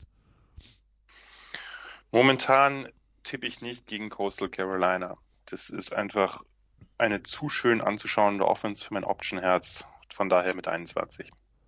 Nimmst du auch das Over-Under von 72,5 mit? Ja. Gut. Dann Christian Cincinnati gerade Notre Dame geschlagen. Jetzt haben sie in der Nacht von Freitag auf Samstag um 1 Uhr morgens Temple zu Gast und sind Favorit mit 29. Klassisches Letdown-Game, weil Temple schlecht ist. Von daher sage ich Temple covered, aber Cincinnati gewinnt trotzdem mit 14. Wobei. 29 ist aber echt hoch. Ja, aber es ist, es ist das, was ich hier vorgelegt bekomme. Ich äh, Ja. kann es nicht ändern.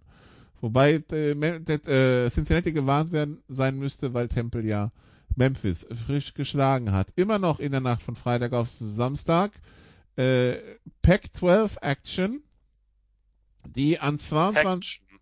ja, Paction. Ähm, die an 22 gerankten Arizona State Sun Devils haben Stanford zu Gast. Jan und Arizona State ist Favorit mit 12. 12. Mit Ja, 12. 12 ist, 12 ist mir ein bisschen viel. Arizona State wird es gewinnen, aber Stanford äh, spielt eine gute Rolle und äh, verliert mit 7 oder so. Gut, dann schauen wir auf dem Samstag um 18 Uhr bei ABC und soweit ich es gesehen habe, auch bei Pro7 Max. Die Texas Longhorns gegen die Oklahoma Sooners im Cotton Bowl Red River. Äh, Christian Oklahoma Favorit mit dreieinhalb. Oklahoma mit einem Touchdown. Over under 63,5. Over. Ja, schwi- Jan? So wie Oklahoma, ja, ich bin, ich, also im Normalfall hätte ich auch auf jeden Fall Over gesagt, aber so wie Oklahoma sich schwer tat in der Offense jetzt gegen einige Teams, weiß ich das gar nicht so genau.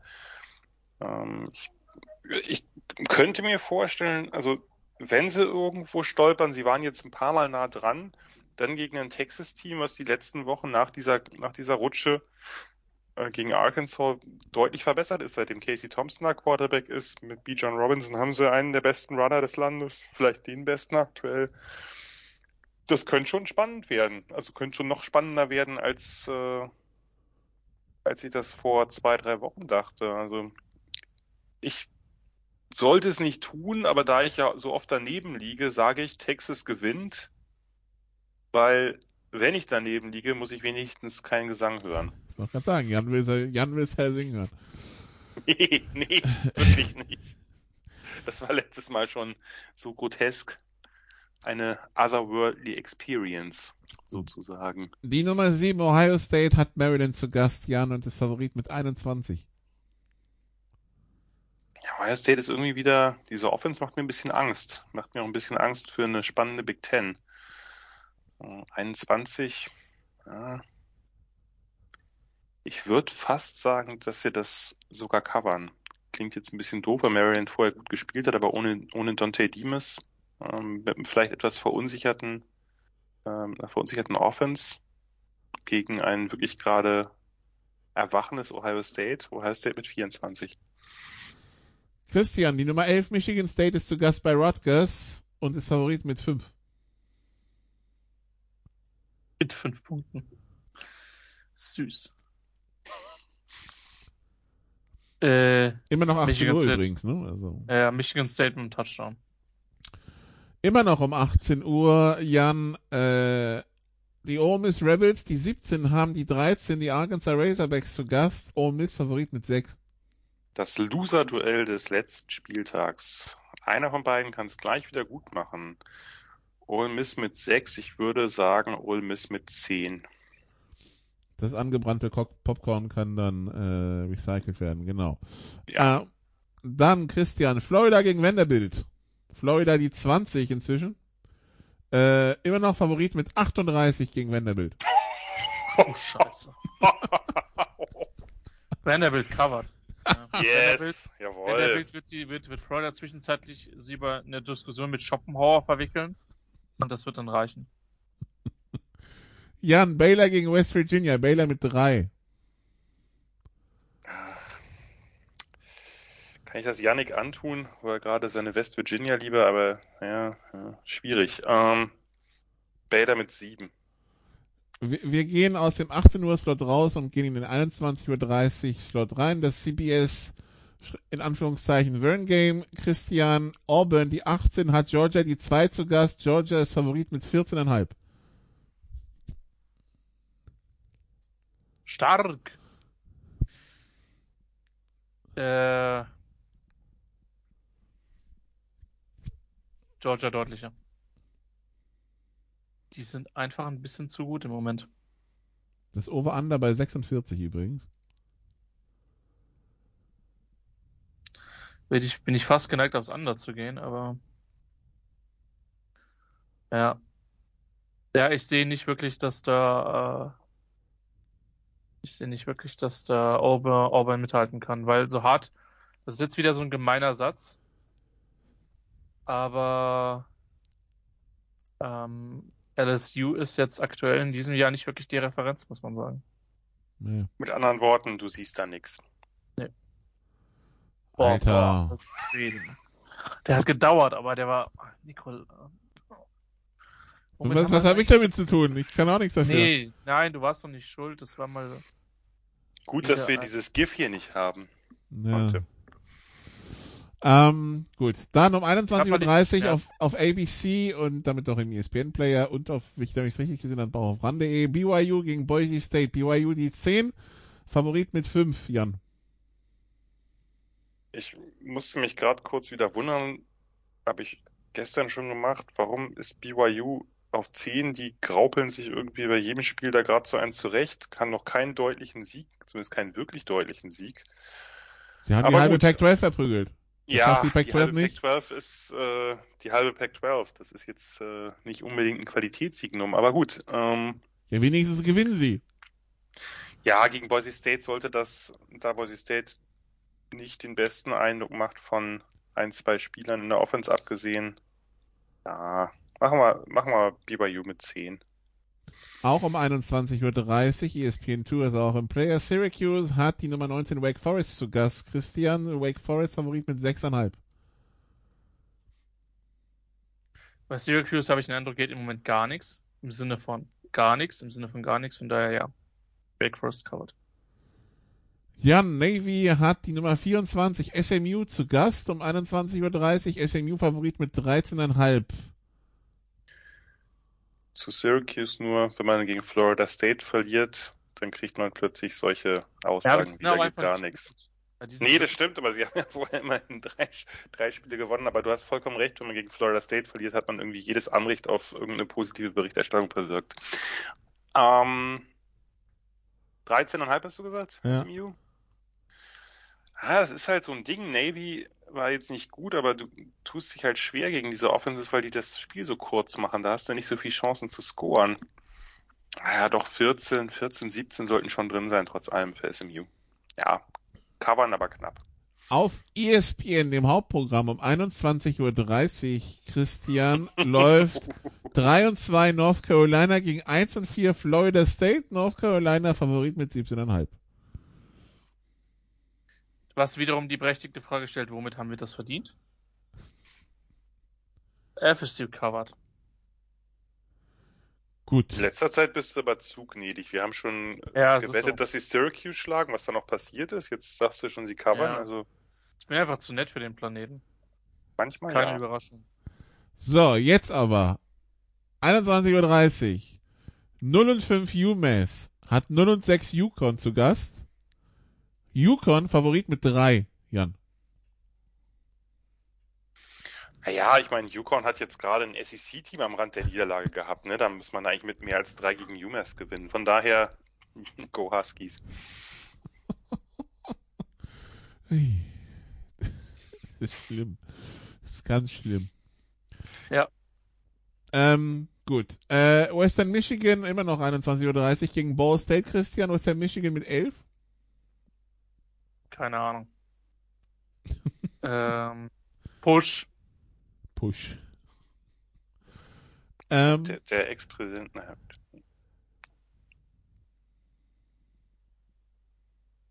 wirft den Push zu Boden oder was? Nein, nein, nein, nein. Ich dachte gerade an. Äh, schon gut, äh, mach weiter. Die drei Iowa hat Penn State die vier zu Gast. Ein Fox-Spiel um 22 Uhr, ne? Wird das, äh, ist das das, ähm, das Johnson-Game?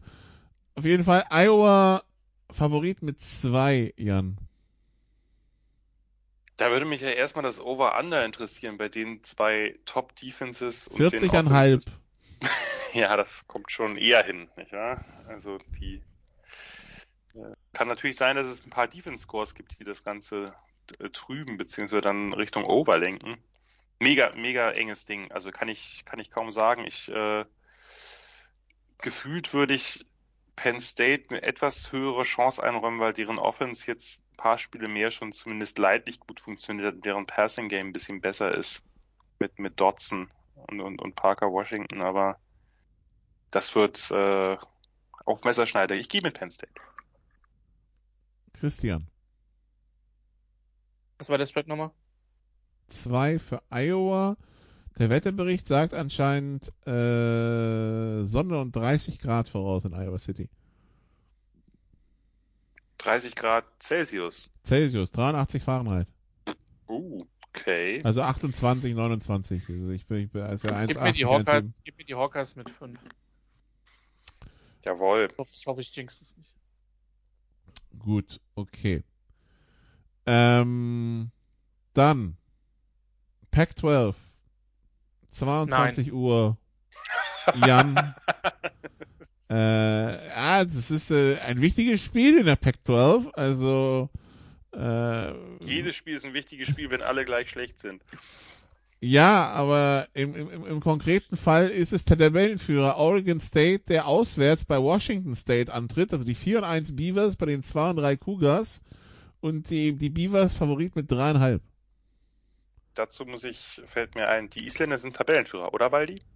Äh, ja, ähm, also äh, Go Beavers. Gut. Dann äh, Christian um 1 Uhr morgens hat Kent State Buffalo zu Gast und Kent State ist Favorit mit 5,5. Was? Ich will es ja nicht jinxen, deswegen Kent State mit 14. Um 1.30 Uhr morgens Second Screen, Second Screen für Herrn Wegwert. Michigan auf ABC zu Gast bei Nebraska. Michigan die neuen Favorit mit dreieinhalb. Nebraska Nur. natürlich. Ja, ihr wundert euch, ihr wundert euch. Ich sag's euch die ganze Zeit. Huskers are for real. Nebraska outright. Christian. Ja. Ich falle Ja, du. wirklich jedes Mal. Du, ich werde jetzt, ich werd jetzt einfach, ich will dir, dass er eine gute Laune hat, von daher. Äh, Michigan mit 14? Genau, Michigan mit 14. Dann Christian. Virginia Tech hat die Nummer 14 Notre Dame zu Gast. Notre Dame mit Ja. 1. Äh, Notre Dame mit einem Touchdown. Ich traue Virginia Tech noch weniger als Notre Dame, was eine Menge aussagt. Over under Notre Dame ist 47. Over under 47. Under. Notre Dame ist wirklich nicht gut gelitten. Also ich meine, gut, die haben jetzt verloren, aber haben ja auch Eben. vorher, also, naja, Okay, weiter geht's. Äh, 1.30 Uhr. Die Nummer 16 Kentucky hat LSU zu Gast, Jan. Kentucky mit 3. ah, ich glaube, hier ist der Spaß zu Ende. LSU gewinnt das. Dann um 2 Uhr morgens immer noch CBS. Texas A&M 3 und 2 hat Alabama 5 und 0 zu Gast. Die 1. Alabama Favorit mit 17,5 Christian. Ich habe gerade über, kurz überlegt, wie ich es handicappen würde und ich hätte es mit 23,5 gehandicapt, von daher Alabama. Gut. Dann äh, wieder Pac-12. USC gegen Utah, Jan. USC mit 3. USC hat jetzt offensichtlich gerade so ein Hin und Her von äh, überzeugenden Spielen und weniger überzeugenden. Jetzt müsste wieder ein weniger überzeugendes drin sein. Utah traue ich aber Utah hatte, ja, Utah, zu- Utah hatte immerhin gegen San Diego State verloren, ja. Also Ja, und Utah hat den Quarterback verloren und äh, und ähnliches. Receiver, also, Rece- Receiver ist tot. ja, gut, das ist äh, weniger, äh, weniger spaßig. Also USC gewinnt es äh, mit äh, knapp, aber mit mehr als drei. Die Nummer 25, Christian, weißt du, wer das ist? Nicht Yukon. Nein. San Diego State. Die sind 4 und Ich nehme 0. mal. Die, die spielen gegen New Mexico und sind Favorit mit 19,5. San Diego State bleibt in der Mountain West. Zusammen mit Boise State, Colorado State und Air Force. Das haben wir, haben wir tatsächlich gar nicht drüber geredet. Ich weiß gar nicht, ob wir letzte Woche drüber geredet haben, beziehungsweise wann die News kam. Wir hatten drüber geredet, ähm, Okay. glaube ich. Nicht? Ich dachte. Aber wir haben auf jeden Egal. Fall nicht drüber Also- geredet, dass sie jetzt bleiben. Das, äh, Genau. nicht. Genau. Sie, also sie bleiben, das heißt, die AAC wird sich dann vermutlich weiter im Süden bedienen müssen. Ähm, Noch weiter im Süden als San Diego, okay? Du weißt, was gemeint ist. Im kulturellen Süden. Mein Gott, Nikola, ey. Junge, Junge, Junge, Junge, ey. Ganz, ganz ehrlich, weißt du, verweigerst dich der französischen Soziologie, da darf man sich halt auch nicht wundern, wenn man kulturell an manchen Stellen Probleme hat, ja. Boah. Jetzt nochmal richtig einen drauf. Schön. Äh, San Diego State mit 20. Ich, ich habe nur versucht, geografisch darauf hinzuweisen, dass es schwierig werden könnte, zwischen San Diego und der mexikanischen Grenze noch ein Team zu finden. Aber ja, gut. Ähm, well, was soll ich sagen? Äh, ja, und äh, dann haben wir noch ähm, Tulsa, der Golden Hurricane, Jan, 1 und 4, hat Memphis zu Gast um 3 Uhr morgens. Memphis 3 und 2. Tulsa Favorit mit dreieinhalb. Nein, das gewinnt Memphis. Okay.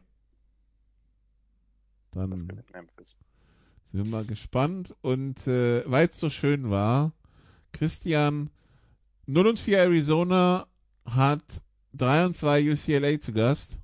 Äh, das ist dann in der Nacht von Samstag auf Sonntag um 4.30 Uhr morgens. Und UCLA ist Favorit mit 16. UCLA mit 21. Was in etwa auch die Länge der Niederlagenserie von Arizona sein dürfte, aber ja. Ja. Schade, dass du mir das nicht gegeben hast, weil dann hätte ich immer noch gesagt, der Fisch stinkt vom Kopf her. Alter. Aber Ich meine, das Ding ist halt, ich habe halt manchmal das Gefühl, die Niveau da liegt nie jede Sendung tiefer, aber auf der anderen Seite weiß ich, sie lag auch schon vor zwei Jahren relativ tief. Insofern müssen wir uns da, glaube ich, keine Sorgen machen. Go Bruins. Gut. Dann äh, sind wir durch. Äh, ach so, nee, sind wir nicht.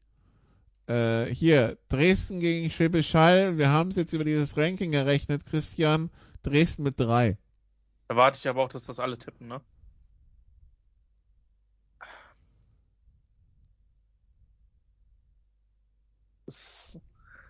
Also hier ist der Punkt. Ähm, vor dem Ausfall von Santiago hätte ich gesagt, ist es irgendwie so 55 bis 60 Prozent Hall. Das, äh, mein Problem ist halt die History, ne? Dass Dresden halt wirklich jedes Mal gegen die auf die Fresse bekommen hat im letzten. Sie sind Jedes- jedes Mal zerschellt, ne? Trotzdem, jedes Ja. Mal, obwohl sie jedes Mal diese Offense hatten. Und ich habe sie halt jetzt, ich habe sie halt im Halbfinale live gesehen und ich habe sie halt ein gutes Saarland-Team wirklich zerstören gesehen. Ah, wenn mich jetzt die Dresdner hassen werden, Dresden mit sechs. Glaube ich auch. Dresden mit einem Touchdown.